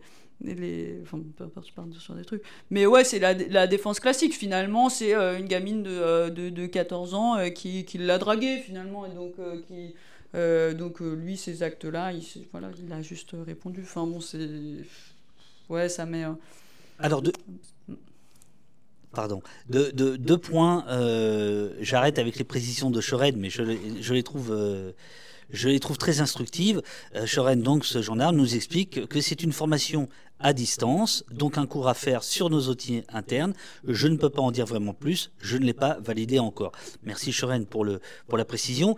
Euh, ça m'amène à penser immédiatement que le problème, c'est que justement, ça n'est pas une, formation euh, humaine, psychologique, d'accompagnement, mais que c'est un système à distance, euh, la froideur euh, que, ça, que ça engendre. On se souvient aussi que Darmanin voulait mettre en place les, euh, les systèmes de, de, prise de plainte par, à distance, c'est-à-dire que les femmes ne verraient pas des policiers ou, ou, des gendarmes, mais déposeraient plainte, alors que bien souvent il y a une nécessité, un besoin de parole, d'être écouté, etc., bon, qui, qui, est, évacué. Mais enfin voilà. En tout il, y cas, une, il, y a une, il y a une procédure hein, qui permet de déposer plainte directement au parquet par euh, par, courrier. Euh, sans passer par, euh, par la police, ça, ça, ça existe déjà, hein, mais, mais après, on aura toujours affaire à des flics plus tard, et, et puis, euh, puis une autre, un truc que j'ai découvert aussi sur cette procédure-là, je précise, c'est qu'en fait les UMJ, donc les unités euh, médico-judiciaires, pour faire, euh, par exemple, pour évaluer le nombre de jours d'ITT, par exemple, pour, pour estimer la gravité de l'infraction, bah, quand on dépose plainte par courrier, apparemment, moi c'est ce qu'on m'a répondu l'autre fois, on, par contre on peut pas aller voir les UMJ. Quoi. Donc il faut passer par les flics. Alors que dans le cadre justement notamment de viol, euh, si euh, il peut pas y avoir de constatation médico-légale, euh, le dossier est compliqué. cette histoire de, porter plainte à distance, c'est, il me semble, c'est un aveu total d'incompétence mm-hmm. des policiers en la matière. Mm-hmm. C'est-à-dire, c'est, dire, bah, vous pouvez pas aller voir des policiers, ils seront pas capables. Donc, bah, donc ils servent à rien. Donc en fait, enfin, supprimons la profession. Question, dernière question, parce qu'il est déjà 11h23, il va falloir qu'on ah cesse. Euh, dernière, euh, dernière, dernière question. Euh, parce que bon ici c'est normalement c'est comparaison immédiate hein, ça, oui, oui, ça, va plus vite hein. non non c'est pas vrai c'est pas vrai celle du chat de, de Bruno valeur anarchiste l'homme du néon qui est derrière toi Comment garder le moral Et c'est drôle parce que c'est une petite faute. Euh, il y a un E, donc euh, c'est à se demander si Bruno ne demande pas aussi comment garder la morale, mais en tout cas le moral avec de tels témoignages. Quelle est ta réponse à ça? Est-ce que toi, c'est de dessiner, c'est de transmettre, c'est de faire connaître? Euh, Mais ceux qui nous écoutent, ceux qui vont acheter la, la bande dessinée, comment ils vont garder le moral? Bah, Je pense que déjà le fait de ne pas fermer les yeux, de se renseigner, de se former, de, bah, c'est déjà une manière de, de résister, c'est déjà une manière d'engager euh, euh, une riposte, d'avoir un regard sur, euh, sur ce qui se passe mhm. dans les tribunaux, dans, dans, dans, dans, les geôles des, des, commissariats, dans, dans, les prisons. C'est déjà... bah, c'est déjà en fait beaucoup et puis bah, j'espère euh, voilà, enfin après, il y, a toutes sortes d'engagements qui peuvent euh, voilà, s'engager euh, politiquement, je pense que c'est important. mais ouais, je, ne sais pas trop de conseils pour, parce que moi ça me déprime complètement, mais. ça, c'est pas bon pour la vente. Hein. là. Non, non, mais... Là, c'est un aveu, là. oui, mais enfin, ça, ça, me déprime, et pourtant, enfin, c'est pas que ça. C'est vrai que c'est difficile quand, quand, quand je sors mais par contre, il y a pourquoi j'y retourne aussi, c'est enfin, je suis pas je suis pas maso hein, c'est qu'il y a aussi une c'est une manière aussi enfin c'est un acte militant d'aller regarder ce qui se passe, de le retranscrire et de me dire bah euh, au moins, bah, euh, c'est écrit quelque part là, ce qu'il a dit, euh, les violences que les personnes ont subies là, par exemple, quand il raconte les violences policières, personne l'a entendu, mais par contre c'est écrit quelque part. Et donc déjà, c'est une reprise de pouvoir contre l'institution, aussi de leur faire passer le message que on les regarde, que leurs décisions sont publiques et qu'ils doivent rendre des comptes. Et donc, c'est je, pense que c'est pas seulement déprimant, c'est enfin voilà la situation politique en France, oui et, et, enfin, et ailleurs est franchement pas réjouissante, c'est sûr. Mais quand on commence à, engager des ripostes, à euh, bah, être, enfin voilà, à, prendre conscience de ce qui se passe, bah euh, du coup c'est déjà euh, c'est déjà une manière de, de résister quoi.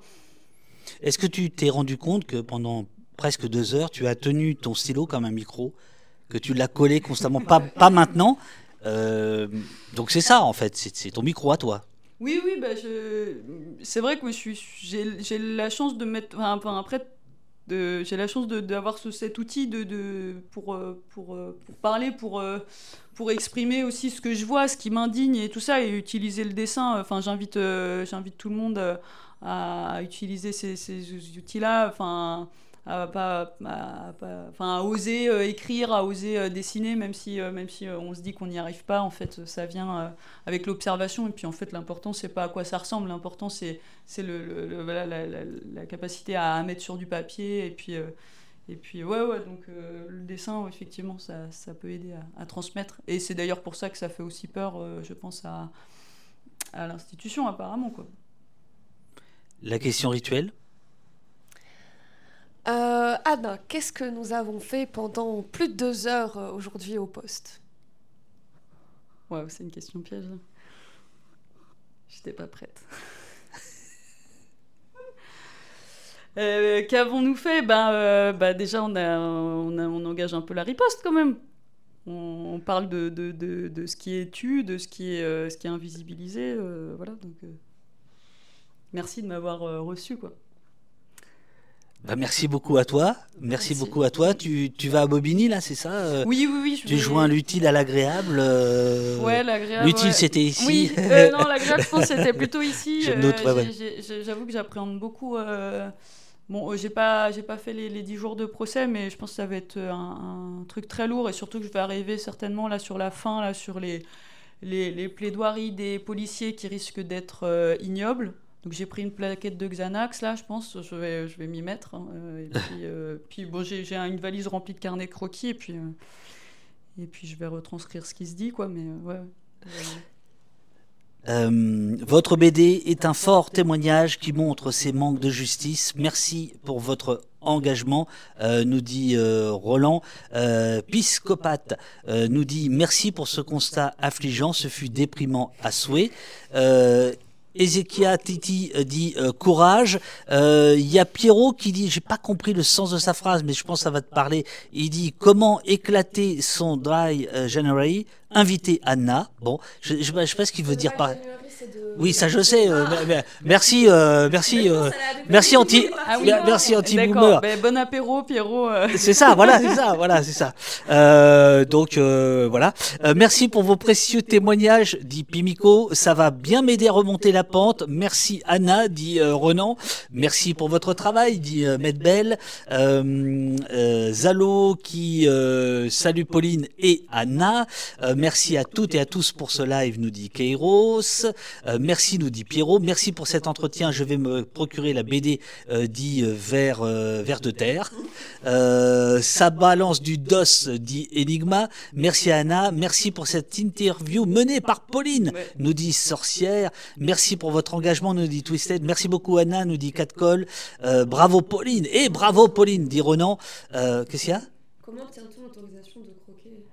Non, il n'y a pas d'autorisation, n'importe qui peut venir. Enfin, dès que c'est des audiences publiques, vous pouvez dessiner, vous avez le droit de dessiner, euh, n'hésitez pas, dessinons. Est-ce que la, la, BD est éditée en Belgique? Non, mais elle est disponible en Belgique. Oh oui, je pense, oui. oui. L'autre pays de la BD. Euh, super entretien, merci euh, Pauline et Anna. Un grand bravo de, la part de Bubule. Bravo Pauline pour ton interview. Elle est soulagée là, elle est soulagée. Bon, moi je vais faire le débrief, hein, ça va être autre chose. Hein. il va, il va y avoir le, il va y avoir le délibéré là euh, dans la salle, voilà, dans le secret. Euh, merci un regard humain pour notre, sur notre institution judiciaire. Ça gomme les idées reçues, nous dit Moleskine. Merci l'équipe, nous dit euh, Courgette. Courgette. Euh, merci à Pauline et à David pour cet entretien, dit Pyromane. Non, moi j'ai fait le café, moi. Moi j'ai fait le café. Mais euh, je, je pense, ça se trouve pas du tout, mais euh, je, je- je- Tout à l'heure, il se dit, mais non, en c'est fait, pas moi. euh, en fait, en fait, c'est ton procureur qui t'adore, mais tu t'en rends pas compte. Et euh, aucune longueur, c'était très intéressant, nous dit Sorcière. Euh, délibéré de comparution immédiate, donc trois minutes, nous dit. Derdenov. Non, non, non. Ça y est, elle est stressée. Alors, cet après-midi, euh, Pauline, on va, on va où? On va à Nanterre pour euh, suivre euh, des conférences, euh, si je dis pas bêtise, sur les violences policières. C'est bien ça? Non, pas du tout. C'est pas parce que tu le dis moins fort que si, si c'est faux, c'est une connerie, tu vois. Oui, non, mais c'est ça, non? Si, c'est ça. Tu connais pas le programme de poste? Bah si Tu travailles ailleurs en même temps Bah, ou non. qu'est-ce que tu fais dans la vie là? Eh ben oui, bien sûr, Oui, mais je bien sais pas sûr. encore que je me trompais. C'est quatre débats euh, à, à Nanterre. Euh, Uriel va, va mettre le, le lien dans le. Elle a déjà tout mis. Elle a déjà tout mis, bah ouais, tu vois. Euh, elle est trop forte. Euh, donc euh, voilà, ce sont quatre débats autour des violences policières de Marcelin à Darmanin. Raymond Marcelin dit Raymond Lamatraque, début des années 70, ministre de l'Intérieur, célèbre pour ses lois anti-casseurs, jusqu'à Darmanin. Et Nanterre, c'est la ville de Naël dont tu parlais euh, tout, tout- tout à l'heure. Et donc on aura quatre débats euh, dans l'après-midi. Et euh, ce qu'on va faire, c'est qu'on va essayer de choper le, le, le Wi-Fi pour pouvoir transmettre les débats. J'espère qu'on n'aura pas de problème technique. Je ne sais pas encore si nos amis chercheurs, enseignants, sociologues seront OK pour que je remonte les questions du chat. Je dois aller les voir avant pour essayer de les convaincre euh, que qu'on puisse poser des questions du chat à la fin des, des, des, interventions. Voilà. Euh, la meilleure modo de l'espace, nous dit J.J. Bonnet, bien sûr. Merci Renan. Euh, voilà. Du coup, on reste pour le débrief. Moi, je vais ranger. Je vous laisse débriefer l'entretien tout- toutes les deux. Qu'est-ce que vous en pensez?